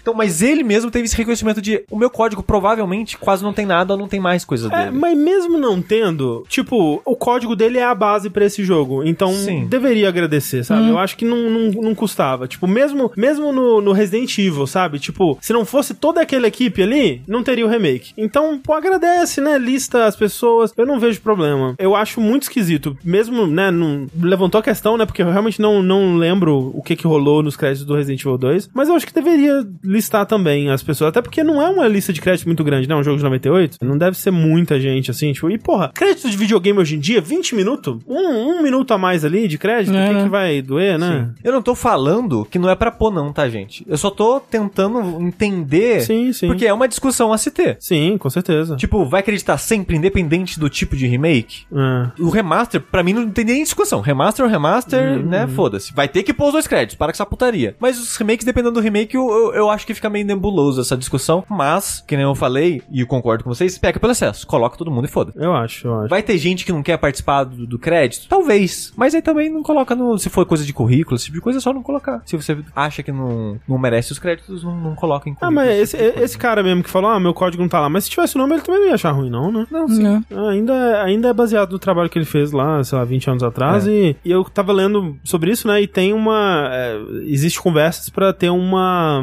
Como se diz? Uma, uma, uma coisa pra normalizar, pra Padronizar? padronizar, né? Como são feitos os créditos, né? O que que define se você entra ou não, né? no- Nos créditos. Porque hoje em dia é meio velho oeste, né? Tipo, o estúdio decide quanto tempo que você tem que ter de empresa. Porque tem gente que também, ah, entrou mais pro final do jogo e até tava lá quando chipou, mas não tava a tempo suficiente, então também não vai aparecer no crédito. Então, tipo, é, é meio nebuloso isso, é meio. É. Mas. Caralho. sabe uma coisa, André, que poderia ajudar muito as pessoas Hum. a reivindicarem isso Hum, de uma forma meio que fixa, né, e universal? hum. Um sindicato, quem, Quem sabe, diria? talvez aí, Não é né, dos trabalhadores, né, da indústria de jogos. Não, é absurdo, absurdo. Oficializar e regulamentar como funcionam os créditos. Aí você falou bosta, Xi, isso é Ai, impossível. Impossível. Bom, Quem sabe? É, já fica a, a- a curiosidade aí que o sindicato da indústria cinematográfica nos Estados Unidos, acho que é um dos sindicatos mais fortes, assim, pelo menos de nome, né? E sempre citado e tal. É, Tem poder. Um dos motivos da origem do sindicato de atores, por exemplo, foi por causa dos créditos. Ah, olha aí. Pra lutar pra ter um nome nos créditos e coisas do tipo. Então. Justo, justo. Né? Tá aí. Show. Fica aí.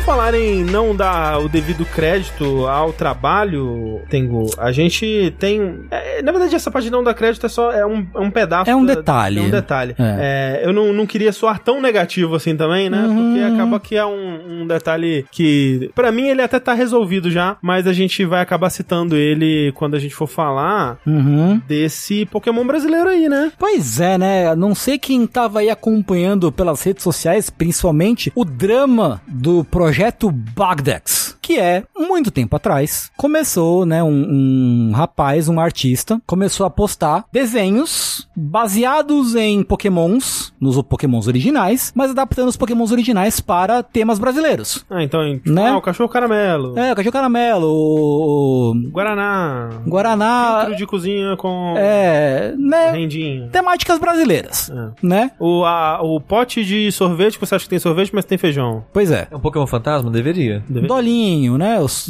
Por aí vai. Saci, essas Saci, coisas. é. Coxinha. Uhum. Enfim. Você acelera um pouco o tempo aí e agora, no mês de fevereiro de 2023, perdão, o Bagdex, liderado, o projeto Bagdex, liderado pelo sujeito que cujo pseudônimo é Bag, aparentemente, lançou um projeto, junto com a Dumativa, que é o estúdio que fez A Lenda do Herói, dentre outros jogos, estúdio brasileiro, de lançar um jogo, de fato, baseado nos desenhos produzidos durante esse período. E, né, eu, eu vi muita gente ficando, ficando feliz, apoiando o projeto, não sei o quê. A ideia é muito legal, né? A ideia é interessante de fato. A ideia é muito maneira. Né? Entretanto, começaram a surgir alguns questionamentos a respeito do projeto. Sendo o maior deles, né, a, a alegação que ele estava, as criações dele, né, os Bagmons, não sei como é que chama. É Bagmon. Né? Bagmons É. dele, do Brasil, do, do, do criado, criado pelo tal do Bag, nada mais são do que traçados em cima Pokémons, dos Pokémons originais. E pelo que eu vi, tem de fato alguns que são bem, bem traçados. Nem só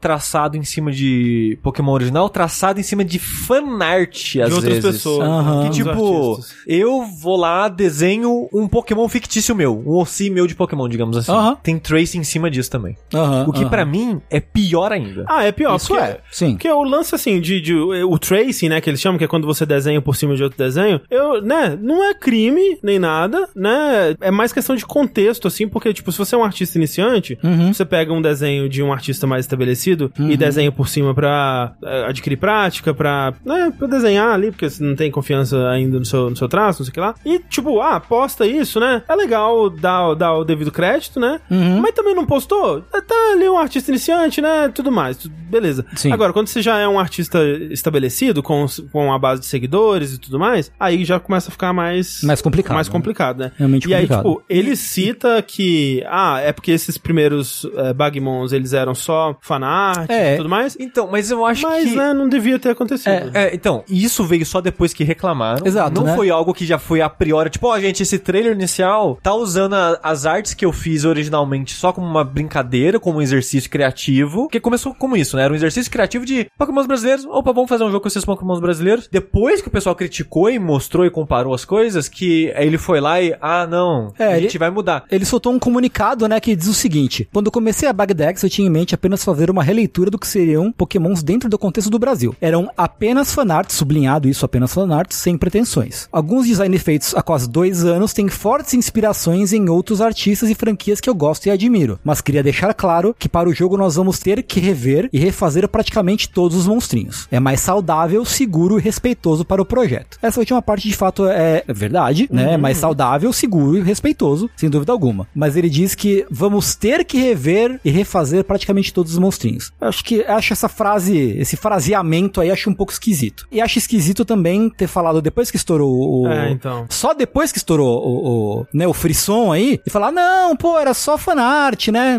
Sei lá. Enfim, a gente dá, tenta dar o benefício da dúvida, né? É, Pras eu- pessoas. Eu acho que a impressão que me dá é que se não tivesse reclamado, ia lançar assim mesmo. É, dá uma sensação dessa, né? Porque realmente não tinha nada comunicado em relação a isso antes. É, e tipo, se fosse o caso desde o começo, o trailer não estaria com essas artes. né? Pois é, o que, o que me diz, o que me, me dá especialmente essa sensação é o trailer. É o anúncio inicial. Que os- a não ser que, por algum acaso do destino, todos os pokémons Bagmons mostrados nesse trailer são, são os que não vão ser mudados. Não, eu acho que são do, das artes originais. Então, né? entendeu? Né? Sabe, se fosse, se fosse esse- essa conjunção estelar aí, né? Então, assim, sei lá, mas rolou, né? E outro, outro caso que rolou ali em paralelo foi o de que o criador transformou, não sei se foram todos, mas pelo menos alguns desses, dessas criaturas aí em NFT. O que, assim, não interfere em nada o caso do jogo? É outro projeto? É outro né? projeto? Que, ok. que não vingou aparentemente, né? né? Ok. Problema dele, se ele gosta de NFT, é problema dele. Ah, mas, né, Dá uma amargada. Dá uma, pra mim, pessoalmente, dá, e pra outras pessoas, né, que, que, que enxergam NFT como a gente enxerga, dá uma amargadinha assim. É, eu acho que a questão do. Essas são duas coisas que deixam a gente com bastante pé atrás, né? Sim. Eu não acho que descarta completamente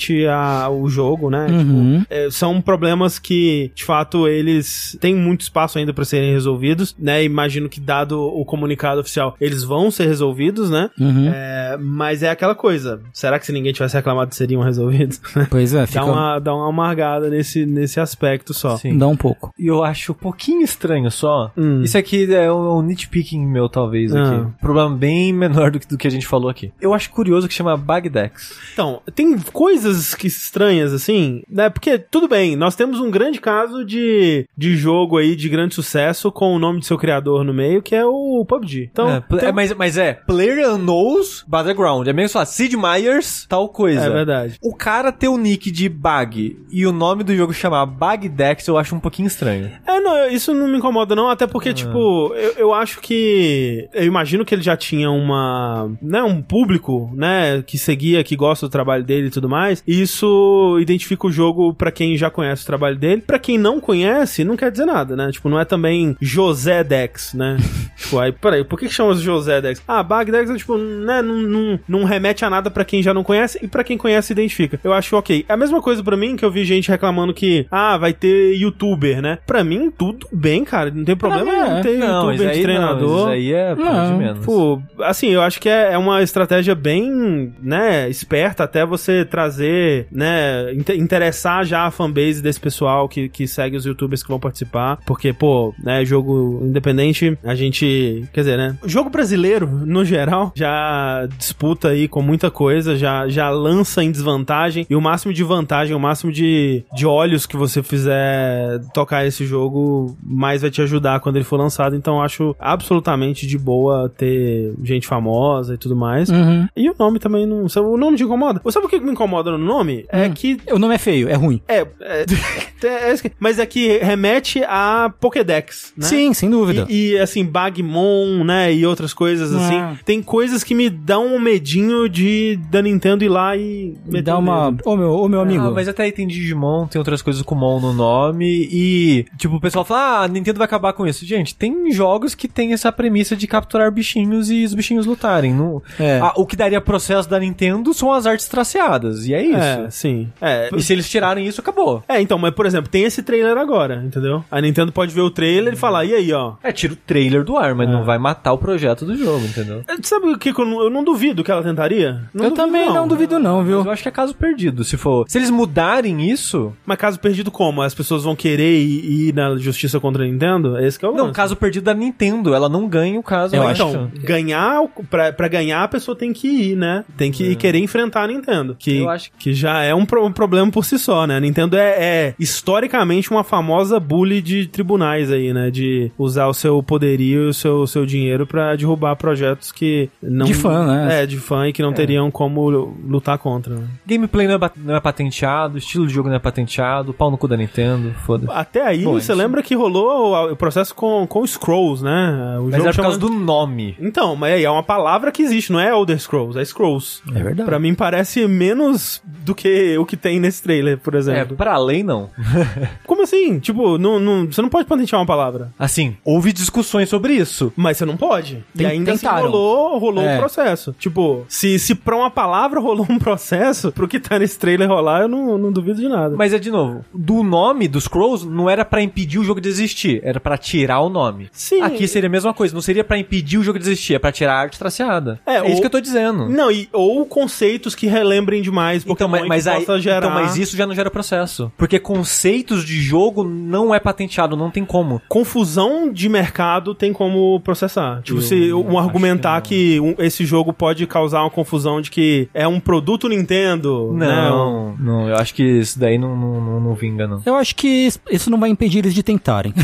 É, exato. Da- poder ou não poder não vai impedir Ah, eles de pelo menos mandar um season desist, assim, sabe? A lógica é, tem muito pouco a ver com os, É. os movimentos Tem legais isso. dessas empresas. Infelizmente, sim. Mas, né, torçamos pra que não e torçamos pra que eles removam esses bichinhos traceados e Sim. NFTs, né, no, geral. Já remova, ter, né? remova NFT da história, assim. exato. do- remover o conceito de NFT. Eu queria ter passado 2023 inteiro sem citar NFT. Eu que também queria, já, viu? Já falhamos. Sinceramente. Mas é isso. Essa é a notícia do Bagdex.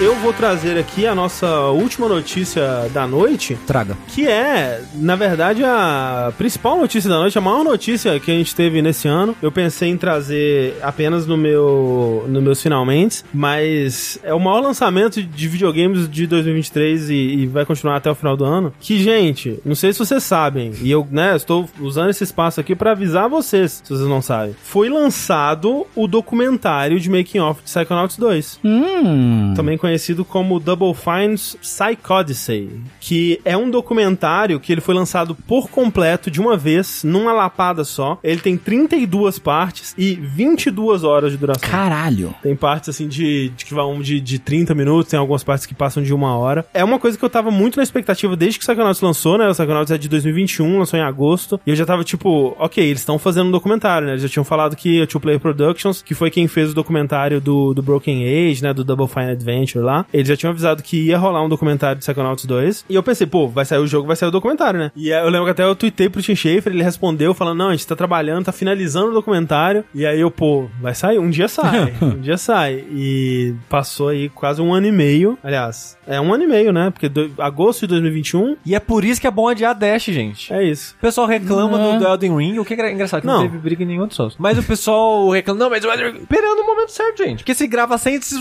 vão ficar arrependidos depois. É, exatamente. E a gente também. E assim, eu não estou exagerando. É foda, né? Porque eu gosto muito de Psychonauts 2. Esse documentário é melhor que Psychonauts 2. Pra começar de É melhor que Psychonauts 2. Eu acho que é, é a melhor coisa sobre videogames, sobre criação de videogames que já foi feita na história, assim. Tipo, eu achava isso antes do... Broken Age. Do, do documentário do Broken Age, né? Que também era melhor que o Broken Age, por, né? Por sinal. E esse daqui também. Assim, eu acho que quem gosta, quem tem um mínimo de interesse por videogames, por desenvolvimento de videogames, precisa assistir. É assim, é. Eu acho que é indispensável você que, tipo, acompanha essa indústria e vai e, e tem algum interesse além do simples fato de, de né, eu quero jogar um joguinho, porque ela é quase o. Como é que chama o- aquele filme lá que, que acompanha os- o, o pessoal por 12 anos? Como é que era? Boyhood. O Boyhood. É quase o Boyhood do desenvolvimento de jogos. Porque eles estão filmando o desenvolvimento de Psychonauts 2. eles- ah, o pessoal da, da Two Player Production tá dentro da Double Fine desde 2015. Caralho. A primeira cena desse documentário é a última cena do documentário Double Fine Adventure. É, é- é, assim, é continuação direta. Eles estão filmando todos, desde que eles decidiram que eles iam fazer Psychonauts 2, até lançar o jogo, e provavelmente depois, que eu não terminei ainda, eu tô tipo no episódio 16, uma coisa assim, eles estão lá dentro do estúdio. Tipo, é uma equipe de filmagem que eles praticamente fazem parte da Double Fine já, e alguns, né, mais do que outros, assim, e estão acompanhando o dia a dia, documentando, tipo, as reuniões, as pessoas que vêm, as pessoas que vão, tudo Teve que a- acontece. Teve a compra da Microsoft? Com certeza, não cheguei lá ainda. No momento, Sushi, ele, é tipo, o desenvolvimento desse jogo, ele, ele é perfeito, porque ele é recheado. Ele tem tudo o que pode acontecer no desenvolvimento de um jogo. Tipo, no momento, a gente viu o processo deles desesperados pra encontrar uma publisher, desesperados. Tipo, meu Deus, a gente não tá conseguindo, e o que, que a gente vai fazer? O dinheiro tá acabando. Conseguem fechar um contrato com a Starbreeze. Pra quem não sabe, isso em 2017. Pra quem não sabe, a Starbreeze fale horrivelmente em 2018.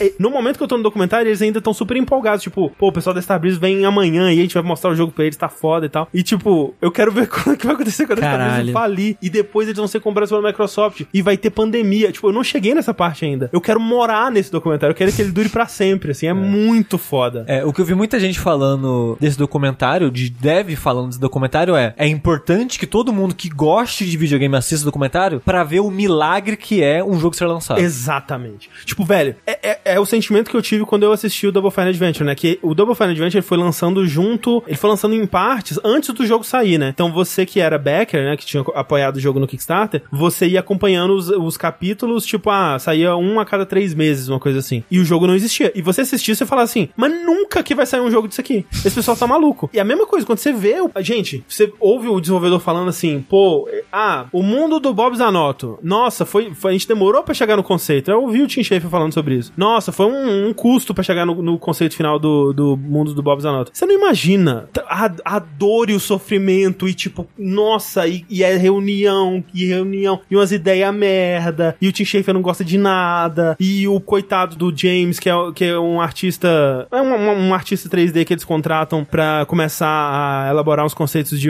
de, uns, de umas fases. Tipo, você fica torcendo por ele, porque, tipo, tem, a- tem uma- o, o episódio onde ele é introduzido, né? E é muito legal, porque você vê arcos de personagem, né? Então, é introduzido o personagem do James. Aí ele chega, não tem experiência com jogos 3D, e aí o Tim Schafer, é, conversando com o, o Zack, que era o líder na época, eu já sei, por exemplo, que o Zack, ele não é o líder até o final. E eu quero saber por que, que ele não é o líder até o final. Hum. Porque ele, ele parece ótimo como líder do, do, do, projeto. E ele começa a falar, tipo, peraí, mas o cara não tem experiência com jogo 3D, né? Cê, né, porque, né, contrataram ele mesmo, colocaram nesse cargo, o que aconteceu aí? E aí o Zack fala, ah, né, ele veio bem recomendado, o, o, trabalho dele é muito bom, a gente quer dar essa chance, mas, né, se ele for ruim, a gente demite. Tipo, falando meio brincando assim, uhum, assim, mas, uhum. né, obviamente confundo de verdade. E aí você compra a história de underdog do, do, do, do James, assim, pra ele ser bem sucedido. E aí você vê ele levando o primeiro fase que ele faz, né, o primeiro white box, assim, que ele faz de uma fase, e tipo, só crítica, ninguém gosta do que ele faz, e aí ele volta e tenta de novo, e você fica torcendo por ele. Tipo, meu Deus, esse cara tem que, tem que vingar. Eu fiquei tão angustiado pelo sucesso ou não do James que eu fui olhar onde que ele tá hoje em dia pra, pra saber. Eu não vou dar spoiler pra vocês, não façam isso. Uhum. Tentem assistir acompanhando a narrativa completa. O André, eu acho que ele já meio que respondeu a pergunta, mas André, perguntaram se vale a pena assistir mesmo sem ter jogado o jogo. Ele vai te dar uns spoilers do jogo, mas se você não liga, assiste, é. assim. Porque eu acho que é interessante ver independente do jogo. Eu acho, ele eu é, acho. Ele é interessante de ver pela história, pela é, produção. Exato, ele tem muito pouco a ver com Psychonauts, na verdade. Ele é muito mais a história das pessoas que fizeram Psychonauts, sabe? E, e o, o, quanto de humanidade que tem no, no jogo, no, nesse documentário, é impressionante, sabe? Você vê as pessoas no, no seu auge, no seu ponto mais baixo, você vê como, como é aquela coisa, né? A gente costuma ter making off, que é uma coisa à parte para divulgar divulgação do, do jogo, do filme e tudo mais. Né? Então é aquilo que nunca vai falar mal do processo. As coisas vão parecer que surgiram num passe de mágica. Você só vai mostrar, né, as pessoas se divertindo. E nossa, que, que magia a criação de um jogo, né? E não, assim, é, é aqui é, é, é, discussão, não conseguir chegar no, no, resultado, é pessoa saindo da Double Fine porque não, não tava satisfeito com o processo das coisas que tava, como tava indo. No começo desse, desse documentário, Sushi, o Brad Muir ainda tava lá. Caralho. A gente vê ele trabalhando no começo do Psychonauts VR e por que que ele decidiu sair, que ele tava insatisfeito porque eles já estavam começando o Psychonauts 2 em paralelo e ele já tava sentindo que não tinha gente suficiente no, no projeto dele e eles estavam começando a colocar pessoas no projeto do Psychonauts. Ele, putz. ele, a última coisa que ele fez então foi o VR. É, ele abandonou o projeto no meio, ele era o, ele era o líder do, do Psychonauts ah. VR e ele abandonou no meio. Coitado, foi pra Valve fazer o Artifact. Tadinho. Pois é, pois é, né? E assim, é foda, porque tem pessoas assim que eu tô, tô tão, né, de,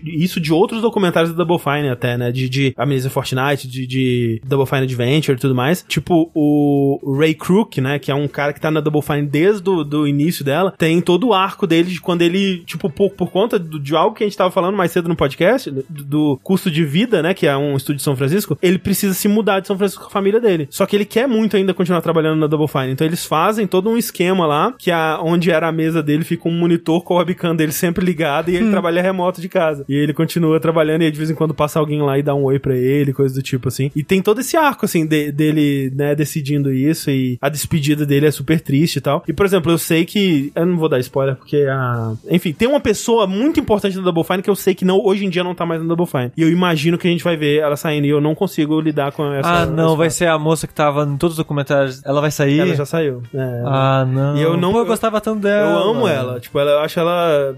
Ela é muito a alma da Double Fine, assim. E eu Mas já, é por já... treta? Eu não sei, não faço ideia. Ah. Mas eu sei que ela, hoje em dia, ela já não faz mais parte da Eu vi ela no, no, no, vídeo e pensei, porra, ela tá lá em. Pois é, feliz, pois é, exatamente. Porra. Por exemplo, o, o pedaço que eu acabei de passar é o Amnesia Fortnite de 2017. Pra quem não sabe, Amnesia Fortnite, que hoje em dia é o nome de dois jogos que existem já, né? Mas quando eles uhum. criaram, não era o nome de nenhum jogo ainda, porque a primeira vez que foi feito foi no desenvolvimento de Brutal Legend, em 2005, assim. É quando eles, acho que uma vez por ano, uma vez a X anos, assim, eles param durante duas semanas de fazer o que eles estão fazendo. E aí todo mundo no estúdio pode fazer um pitch de um jogo. E aí eles votam. É tipo uma game jam, que aquela a pessoa que deu o pitch do jogo vai liderar uma equipe, vão ser quatro equipes, e eles vão criar esse jogo, né? Um, uma versão demo desse jogo, uma versão alfa desse jogo, em duas semanas. Primeiro que, tipo, eu sempre vi essa parada como uma, uma coisa legal. Pô, que legal, né? Vamos parar, né? Vai dar uma. uma renovada, uma renovada, assim, né? né? Uma desopilada do, do trabalho normal, mas mas uma coisa que o Zack fala quando ele, eles começam a falar desse conceito é que ele não queria fazer. Porque, tipo, pô, ok, se fosse pra parar duas semanas e dar férias pra todo mundo, legal. Agora vai parar duas semanas pra ele entrar em crunch pra conseguir fazer um jogo em duas semanas. Porque realmente é um processo que é muito pouco tempo, né? E todo mundo fica super nervoso porque não sabe. é, Não sabe liderar um projeto, né? E você vê a tensão ali, tipo, os caras parecem estar mais nervosos no Amigos Fortnite do que no Psychonauts 2. Então, tipo, você fica, nossa, será que tem algum valor esse, esse processo pra eles? E uma das coisas que acontece é que um dos cameramans do, do que tá filmando, né, o documentário, que é o Asif, ele dá um pitch. Ele dá uma ideia de um jogo e a ideia dele é aprovada. E aí ele lidera um projeto. Ele nunca tinha mexido com, com jogos assim antes. E ele aprende pra caramba, começa a, a liderar esse projeto, faz o, o, o jogo que ele, que ele cria lá, é um dos mais elogiados. E depois disso ele começa a ajudar na Double Fine com é, criação de white e, e coisas desse tipo. E assim, eu não cheguei nessa parte ainda, mas o jogo que ele cria é o cérebro da, da, da disputa de culinária no Psychonauts 2. Tipo, é aquele conceito. Tipo, a, a- eles ainda não decidiram que isso vai ser uma das fases de Psychonauts 2. Mas eu quero muito você chegar viu lá. e você É reconhece. aquilo, é 100% aquilo. E é muito legal esse processo todo de, tipo, como que as coisas surgem, como que as ideias surgem. Gente, é muito foda. Pelo amor de Deus, assistam. Infelizmente, ainda não tem é, legenda, Legenda em em português. português. Mas tem legenda em inglês, que imagino que pra algumas pessoas já ajude um pouco. E o pessoal tá perguntando, acho que não ficou claro no começo, está no YouTube. Está no YouTube. Se você procurar por Double Fine Psychonauts 2 Making Off, você encontra. Mas assim, o nome é, é- eu vou escrever aqui na tela, é Psychodyssey. É uma coisa meio difícil, É. assim. E falaram que também no Internet Archive tem um pacote de torrent oficial É. com todos os episódios, se você prefere baixar pra assistir, É, né, que tá offline. em 4K e os caralho, assim. Então dá pra baixar. Eu tô no episódio 16, se eu não me engano. De quantos mesmo? 32. Na metade. Metade. Tá, de É. meioca. É assim, é maravilhoso. Eu recomendo, inclusive, vocês dois assistam, hein? Eu vou, eu vou de. Altin Schaefer depois de assistir assim. Um pouco. Ele é, um- ele, assim, mas isso eu já sabia de... Que ele é difícil de trabalhar. Ele é uma pessoa difícil de trabalhar, porque ele é o criativo, sabe? Uhum. Ele quer, ele, ele não se importa com quão difícil as coisas são de serem feitas. Porque Ele, na época do Broken Age eu não lembro de ter ficado tipo, com uma antipatia dele. Não, assim, ele não é antipático, mas ele é claramente uma pessoa muito difícil de trabalhar, porque ele, ele tem a visão dele, né? E ele, muitas vezes, ele chega ali pra dificultar a vida de todo mundo. Mas no fim das contas, né, acaba sendo que, tipo, a facilidade com. E, e é interessante, tipo, a, a- Você vê a mente criativa dele funcionando, é fascinante também. As pessoal, o pessoal tá falando de umas paradas, ele começa a fazer um fluxo de consciência, assim, das coisas que estão vindo na cabeça dele. E, tipo, você vê umas ideias assim, caralho, que paradas, isso seria muito interessante mesmo, né? Tipo, impossível de fazer num jogo. Mas seria muito interessante. Como que ele pensou nisso, sabe? E é foda porque ele tem que dividir esse trabalho de ser o líder do estúdio, de ser essa figura criativa, de ser o escritor principal é, e tudo mais. Assim, ele não é escroto, né? Mas é uma pessoa difícil. Você já passou pela venda do FIG? Não, tipo. Porque o jogo foi financiado por FIG, né? É. Então vai ter que falar de coisas de FIG no caminho. Então, eles eh, tem o processo todo deles criarem a, a parada, de tem, tem os bastidores de quando o jogo foi anunciado no, no VGA e, tudo mais. Então, É, Eu gosto que a maioria das pessoas no chat essa altura não deve nem saber o que é FIG. é, era um tipo um Kickstarter que você podia investir como Da- investidor mesmo. Da Double Fine. É, da Double É. Fine, né? Do- Um um dos projetos do Sueli não saiu no FIG? Ou aquele. Ele tentou, mas falhou, se eu não me engano. Então, isso inclusive, eu, não, eu acho que não é da, da, Double Fine, mas é. Era, mas compraram depois. É. Se eu não me É engano, porque foi... criado por um cara da, que era da Double Fine, mas eu acho que na época ele já não era mais da Double Fine, não sei, enfim. Hum. É, Eu lembro de no começo era e depois separaram. Tem um outro documentário assim da Double Fine? Tem, que é o Double Fine Adventure, que foi lançado lá por volta de 2015 mesmo, né? Que é sobre o, o making off do Broken Age. E eles fazem, geralmente fazem uns vídeos também quando eles quando rola esse Amnesia Fortnite, que, né, que é documentando a Game Jam dele. Ainda é a Two Player Production. To Play Production, sim. Assistam aí, por favor. Vou baixar isso aí pra assistir no Plex na TVzinha.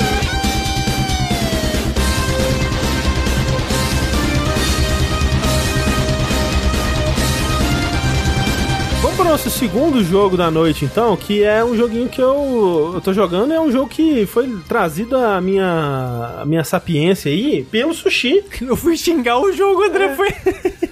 O Sushi falou assim: olha que jogo horrível. Aí eu, pô, da Maneiro. hora. Muito me interessa. Que é o Pizza Tower, né? E o que, o que o Sushi me falou desse jogo é que era um jogo feio, de plataforma.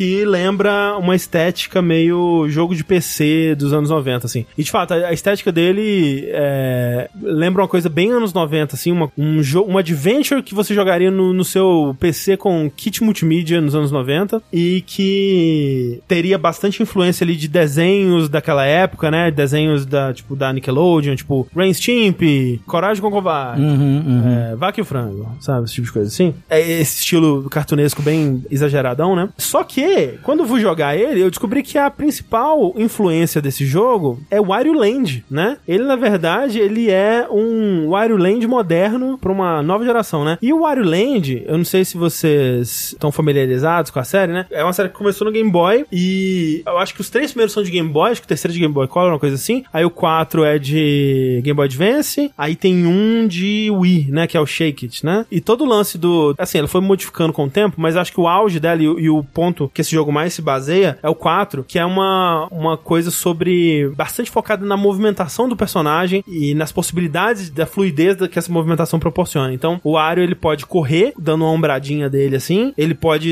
deslizar e quebrar bloquinhos, ele tem barrigadas e, e- né, pulos muito loucos e coisas do tipo. E tem uma coisa, né, tem um detalhe importante que é quando você chega no final da fase, você tem que voltar a fase correndo pra chegar no portal no começo dela. E aí a fase ela modifica um pouco no caminho nesse processo. E é basicamente essa estrutura do Pizza Tower. Então ele não tem aqueles level designs de PC, que é meio que uns labirintos pra todos Não, os lados, não. que eu acho péssimo. É, eu acho horrível também. Ele tem basicamente a mesma estrutura, né? Ele tem essas fases que elas têm um pouco mais de exploração até que o Wario Land 4, mas acho que não tanto exploração quanto o 3, por exemplo. Acho que o 3, o Wario Land 3 era meio que um Metroidvania, assim. Mas ele é muito focado na movimentação do personagem e ele é muito mais rápido também, né? Ele é, ele é um jogo muito mais caótico. Eu acho que você, você vê ele acontecendo, você às vezes tem dificuldade de entender o que tá acontecendo nele, né? Mas a história é que você é o. o como é que é? Pepino Spaghetti, o nome do personagem.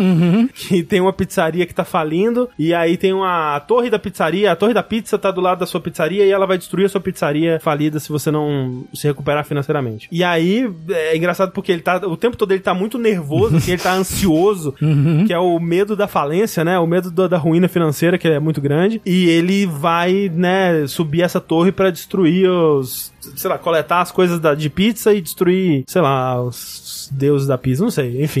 Os Alguma coisa assim. Agora é os deuses da pizza. É. E aí, a ideia é que você vai passar por essas fases, coletando ingredientes de pizza, né? Os, tipo os toppings de pizza, assim. E toda fase tem uns cinco toppings, toda fase tem um tesouro, e toda fase tem três áreas secretas. Então ela tem. Ele, ele tem bastante exploração nessas fases. Ele tem é, rumos secretos, paredes secretas, né? É, Ele tem habilidades especiais que você pega, ou que você encontra pelo cenário, ou de inimigos que te dão dano e te transformam em alguma coisa. Por exemplo, tem um- uma fase que tem um- uma parada que te esmaga, e aí você vira uma caixa de pizza que é, abre as, a- as partes da caixa, as, as abas da caixa pra voar, né? É, e isso é uma coisa muito do, de Wario Land também, né? O, eu acho que o 2, principalmente, a maioria dos inimigos, quando eles te atacavam, você se transformava numa coisa. Um detalhe interessante do Wario Land, eu acho que a partir do 2, o Wario ele não morre. Em nenhum desses jogos o, o Wario é capaz de morrer, né? A dificuldade tá mais em você conseguir um bom tempo ou, ou conseguir um bom ranking nas fases e passar elas com, com velocidade. E aqui é a mesma coisa, tipo, ele até conta, eu acho que tem um número que se você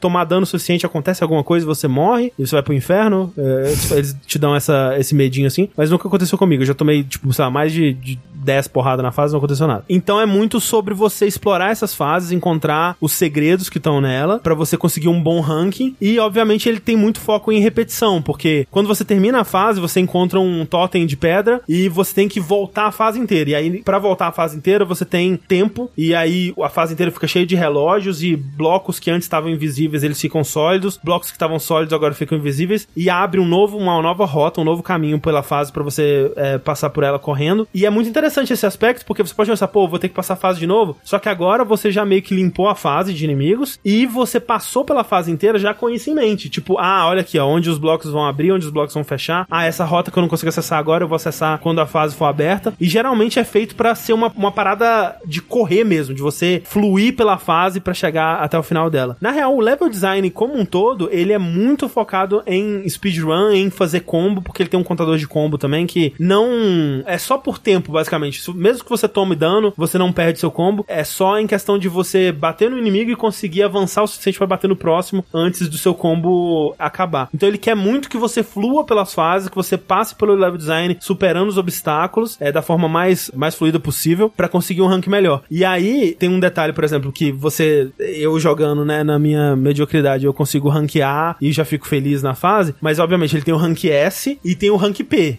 né? Pizza. De pizza, uhum, obviamente. Uhum, uhum. É que o rank P, eu acho que você tem que passar pela fase inteira num combo só, pegando tudo, e ainda por cima tem que fazer o, o retorno duplo pela fase, porque tem esse lance, né? Quando a fase termina, dá o tempo para você correr, só que na entrada sempre tem um portal da segunda vez que você termina para você fazer de novo. No mesmo tempo que você tem, para você é, voltar a fase de novo dentro daquele mesmo tempo. Então você tem que correr ainda mais, ser mais eficiente com o seu tempo. Então ele Caralho. tem bastante desafio. E assim, eu nunca. Agora falando da parte que mais me impressiona nele, eu nunca vi um jogo de plataforma com animações tão impressionantes e um teto de habilidade tão alto que tá muito ligado a essas animações. Assim, tipo, as habilidades do personagem, elas são simples no, no, no começo, porque você tem, ok, um botão de pulo, você tem um botão de, de parry, olha só, que ele faz uma, ele faz uma posezinha assim, que uhum. você pode dar um parry em projéteis. Ele tem um botão de agarrar coisas e no gatilho você faz o, o personagem correr, né? Que é tipo, ele fica com a perninha tipo do Sonic, assim. É, esse gatilho, por exemplo, ele modifica todas as outras ações. Então, quando você tá correndo, todas essas outras ações elas ficam diferentes. Se você tá correndo e você aperta para baixo, por exemplo, ele vai ter uma animação diferente. Se você tá correndo e vai para uma parede, ele vai tentar escalar a parede. Se você tá correndo e pega um inimigo, ele vai dar um golpe de luta livre no inimigo. Se você tá correndo, pega o inimigo e arremessa o inimigo, ele vai dar uma continuação desse golpe de luta livre. Porque os inimigos, eles são meio que como projéteis também. Você pode jogar os inimigos uns nos outros e tudo mais. É impressionante. Tipo, às vezes lembra uma coisa meio jogo de luta, assim, de, de a quantidade de combos que você pode fazer com as suas habilidades de movimentação. É muito foda. E assim, caralho, é muito bem animado. Muito, muito bem animado, assim. É, é, é claro que o estilo do jogo, ele é uma pixel art bem simplinha, né? E, e, por isso ele consegue ser tão bem animado. Mas, meu Deus, assim, a, a animação dele pegando velocidade para correr é provavelmente a mais impressionante que eu já vi nos videogames até hoje, assim. De que ele tem aquela coisinha do, do Alucard que ele vai um pouquinho pra frente e aí ele hum. começa a pegar velocidade e correr. Uhum. E a corrida, ela tem várias etapas à medida que você vai conseguindo pegar mais e mais velocidade, sabe? Assim, é muito foda. Nossa, assim, ele é feinho, né? Porque ele tem esse estilo bem paint, assim, ele tem um, um estilo bem 256 cores de, de PC dos anos 90 e, e, né, ele é claramente tosquinho no design dos personagens dele, intencionalmente, mas assim, muito cuidado, muito carinho na, nas animações, no, na movimentação do personagem. É um daqueles jogos que você pega o personagem e você, tipo, caraca, tudo faz sentido, sabe? É muito gostoso de controlar, é muito fluido. E ao mesmo tempo, eu enxergo um teto de habilidade que eu nunca vou conseguir é, dominar. Porque a quantidade de nuance que tem quando você liga uma ação na outra, uma movimentação na outra, ele tem a porra do, do Shine Spark do Metroid, sabe? Que você, hum. se você tá correndo e você segura para cima, ele se achata no chão, assim, para pegar um impulso gigante pro ar e, e dar um super pulo. Ele tem um monte de habilidades, muitas delas que o tutorial não te fala. Por exemplo, o tutorial não me ensinou ainda da parry. Mas eu já sei que tem, tem parry, hein? E é mó, mó legal, assim,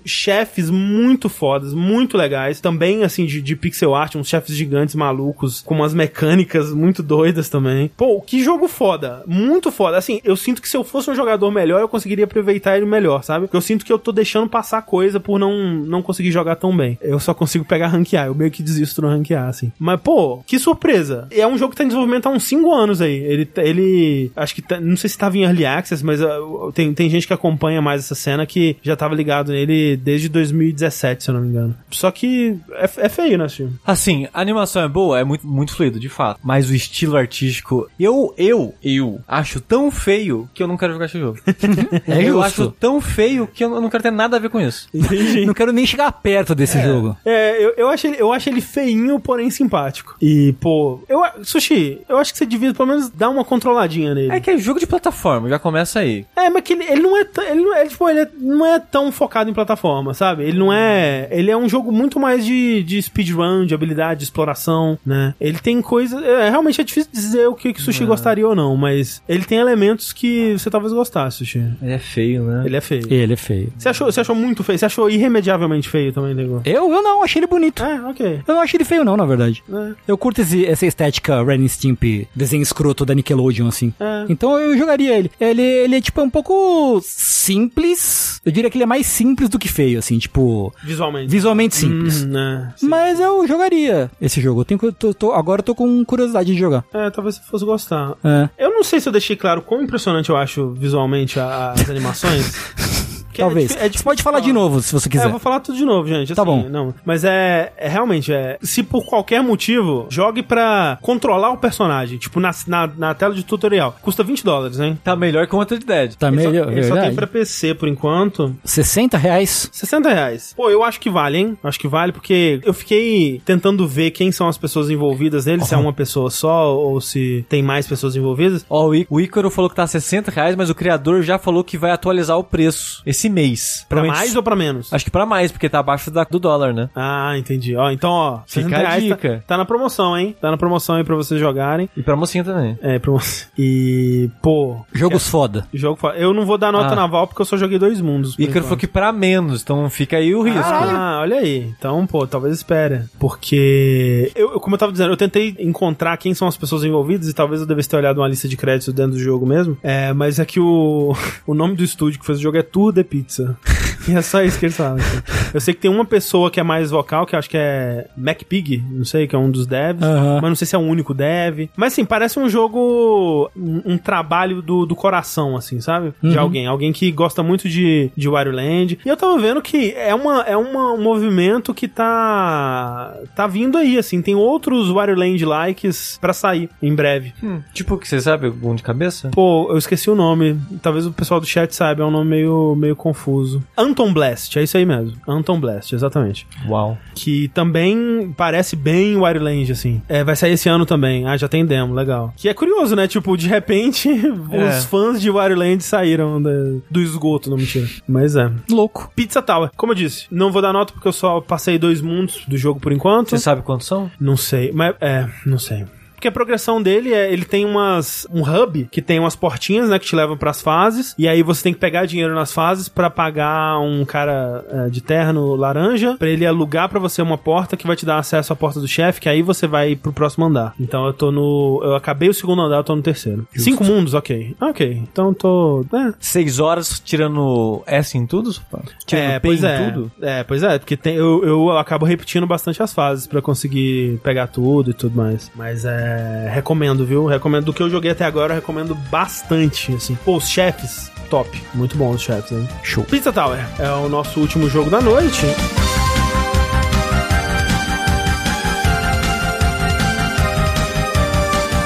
E com isso, nós chegamos no final de mais um vértice, a menos que vocês tenham os finalmente. Eu queria falar que eu, hoje eu tava streamando até ontem e hoje. Primeiro, Caio Teixeira, nunca o perdoarei pelo que você fez comigo. Segundo, eu terminei em- nesses últimos dois dias aí o Mega Man X4, que é o- um dos jogos da minha adolescência que eu revisitei depois de muito tempo, assim. E ele continua daquele jeito. Tinha muito tempo que você não jogava, então? Cara, eu jogava pelo menos.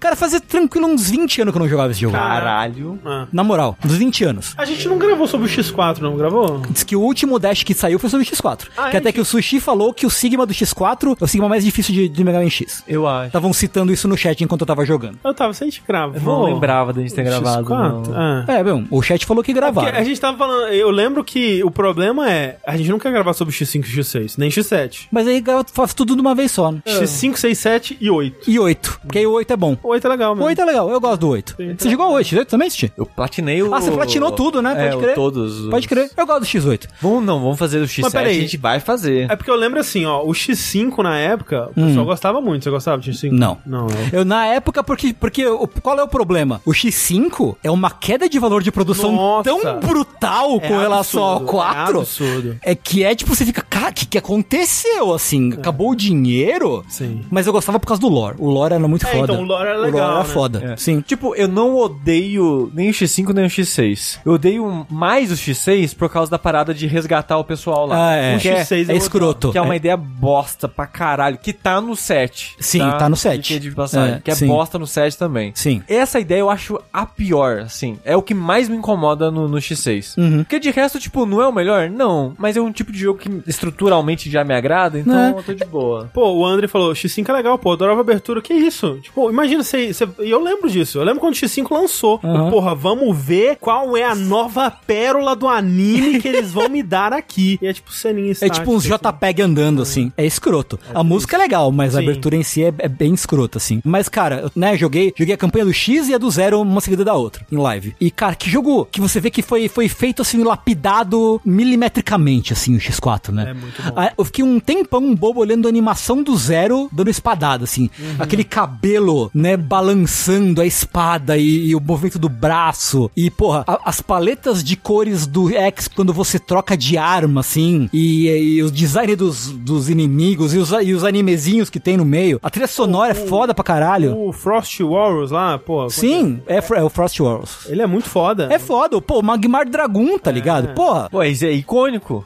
dando um Hadouken, dando um Shoryuken na, na, na meninada, porra. Ele, ele é citado em easter egg depois em Mega Man pro resto da vida. É, e por, bom, por um bom motivo, assim, sabe? É, cara, que, e assim, eu tinha decorado boa parte do jogo, assim, demorei um pouco pra engatar, algumas coisas estavam meio, meio enferrujadas, ne- meio nebulosas, assim, na minha cabeça, porque afinal de contas fazia uns 20 anos que eu não jogava. Mas, cara, ainda é um jogo tão gostoso, mas tão gostoso. O único problema que eu vejo nele é que quando você sabe a ordem, a ordem das armas, ele- o jogo fica fácil. É, fica. Tipo, os chefes ficam.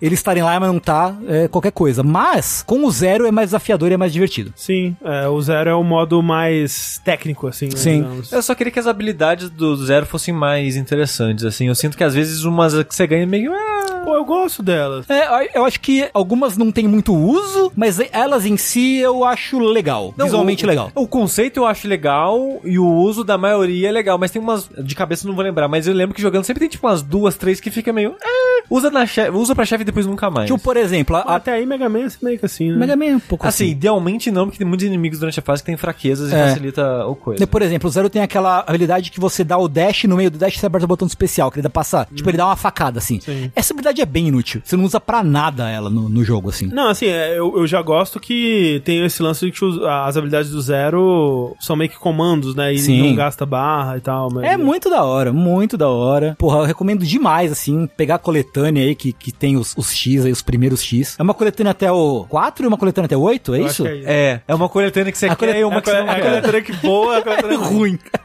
Apesar de que X3 também não é fluxo e Eu, cheiro, hein? eu não gosto do Ah, X3. não, assim, é de, ah, de novo, X2, X3, de boa. Ah, o X2 me, é ok. Me dá que eu jogo. É, eu acho que assim é engraçado, né? Porque a primeira coletânea são três X bom e um ruim, a outra três ruim e um bom. Pô, comple- complementação perfeita, É assim. o Yin Yang. É, porque eu não, eu não gosto do X3, eu acho o X3 meio... É, eu também não gosto, não. É. Exceto a abertura em anime. Porra, Berto, ó, Pô, pera aí, mas você falou, uma, uma coletânea são pelo menos dois jogos bons, Tengu. a segunda coletânea. primeira. A, pri- não, não, não, eu falei, a primeira é três jogo bom e um jogo tá. ruim. Ok, ok. A segunda é três jogo ruim e um jogo bom. Entendi, entendi. Né? Então, caralho, é. Eu tava com saudade de Mega Man. E jogar o X4, que eu acho que é um dos melhores dos, dos 8X, assim. A coletânea vem com Maverick Hunters? Não vem, mas devia. Não vem, né? Engraçado. Eu queria jogar, porque eu não, eu não lembro se eu terminei o Maverick Hunter. É, Terminei no PSP. é, eu não lembro se eu terminei. Eu tenho curiosidade, assim. É, um- é um, bom, é um bom remake. Mas roda bem no emulador, né? Já que Roda. a Capcom nos dá. Pois é, pois é. Então assim, porra, Mega Man X4 é muito bom. A gente, tá, a gente tá falando aqui de jogo de plataforma, né? Que, que não que o Pizza Tower seja um jogo de plataforma, ele é algo diferente. Mas, pô, é um jogo de plataforma que é tão gostoso revisitar assim hoje em dia. Esse jogo é de 97. 97. Caralho. O X4? É. Dá uma vontade de ver pixel art em, em estúdio AAA de novo. Nossa, não dá? Puta merda. Um, um Mega Manzaço, assim, pixel art. Ó, perguntaram, qual o Mega Man é o bom pra começar? Vocês falam tão bem, vocês estão sempre falando bem que eu fiquei curioso. X4. Ah, é bom. É, cara, o X1 é muito bom até hoje em dia. bom. Mas, pô, visualmente o X4 é muito foda. X4. É que o X1 pra, pra Super Nintendo eu acho muito bonito também. Sim, sim. Ah, ele é sim, ele Pô, é. Ele é de no... E ele é do lançamento do Super Nintendo. É verdade, é verdade. Ele é de 90 e 91. Pô, o X1 é muito bom, o X4, se você preferir um visual mais. É, pra mim é os dois melhores É. disparados. Ah, assim. não, sim, isso sim. Eu acho que não vai ter muita discussão sobre É, olha, é o fino do fino. Mega Man é muito bom, né, cara? Mega Man é que nem pizza. É quando, até quando é ruim é bom. Não sei se tem um Mega Man que é assim. Ok, tem o X7 que é ruim. É, mas o- que ele já era outra coisa. Não é, ele não é. É, é outra coisa, né? É, o, o tipo, o 3 é, é meio, meio xoxo. É. O O, três- X5, o X6. Ah, o X3. É esquisitinho. É. Achei que você ia estar falando mal aqui de, de Mega Man 3 pra mim. Não, não, X3. Ok. Mas eu, eu, é, tipo, não. Principalmente quando você compara com os outros, não são tão bons. Mas eu acho ok. Eu me divirto porque sim. eu gosto muito de Mega Man. Sim, sim. O X7 é intolerável. O X7 é intolerável. O X7 não é Mega Man, é Crash Bandicoot, dos ruins. Porra, Crash, Crash é bom. Do- não, do- do dos ruins, dos ruins, dos ruins, né? É, Que isso, o Mega Man Bass é ruim onde? Que, é- que você tá Eu maluco. acho muito difícil. Ele é difícil, ele é difícil pra caralho. Mas ruim é foda, hein? Não é. Pô, uma vez eu fiz um site que eu listava todos os CDs de Mega Man e. Caralho. E né, o que tinha. Você ainda lembra de onde tá todos os CDs? Se a gente fizer uma, se a gente fizer uma run aqui completionista, Era tipo 100 CDs, uma coisa era assim. pra caralho, era muito CD. É. X8 é bom. O X8 é bom, Ah, ele é legal. legal, X8 é legal. Eu tenho saudade dele, eu gosto muito da, da- dos chefes dele. Tem um rola bosta, tem que respeitar o rola bosta. Eu gosto muito do conceito da, da armadura do X, que você customiza as, as funções, assim. Eu acho interessante. Comentário aqui, muito bom. É. A melhor parte dos Mega Mans é aquela que aparece Tengu, o cônsul do Japão e o cara que fez o primeiro Patati. Esse, esse tava na live que o Teixeira destruiu.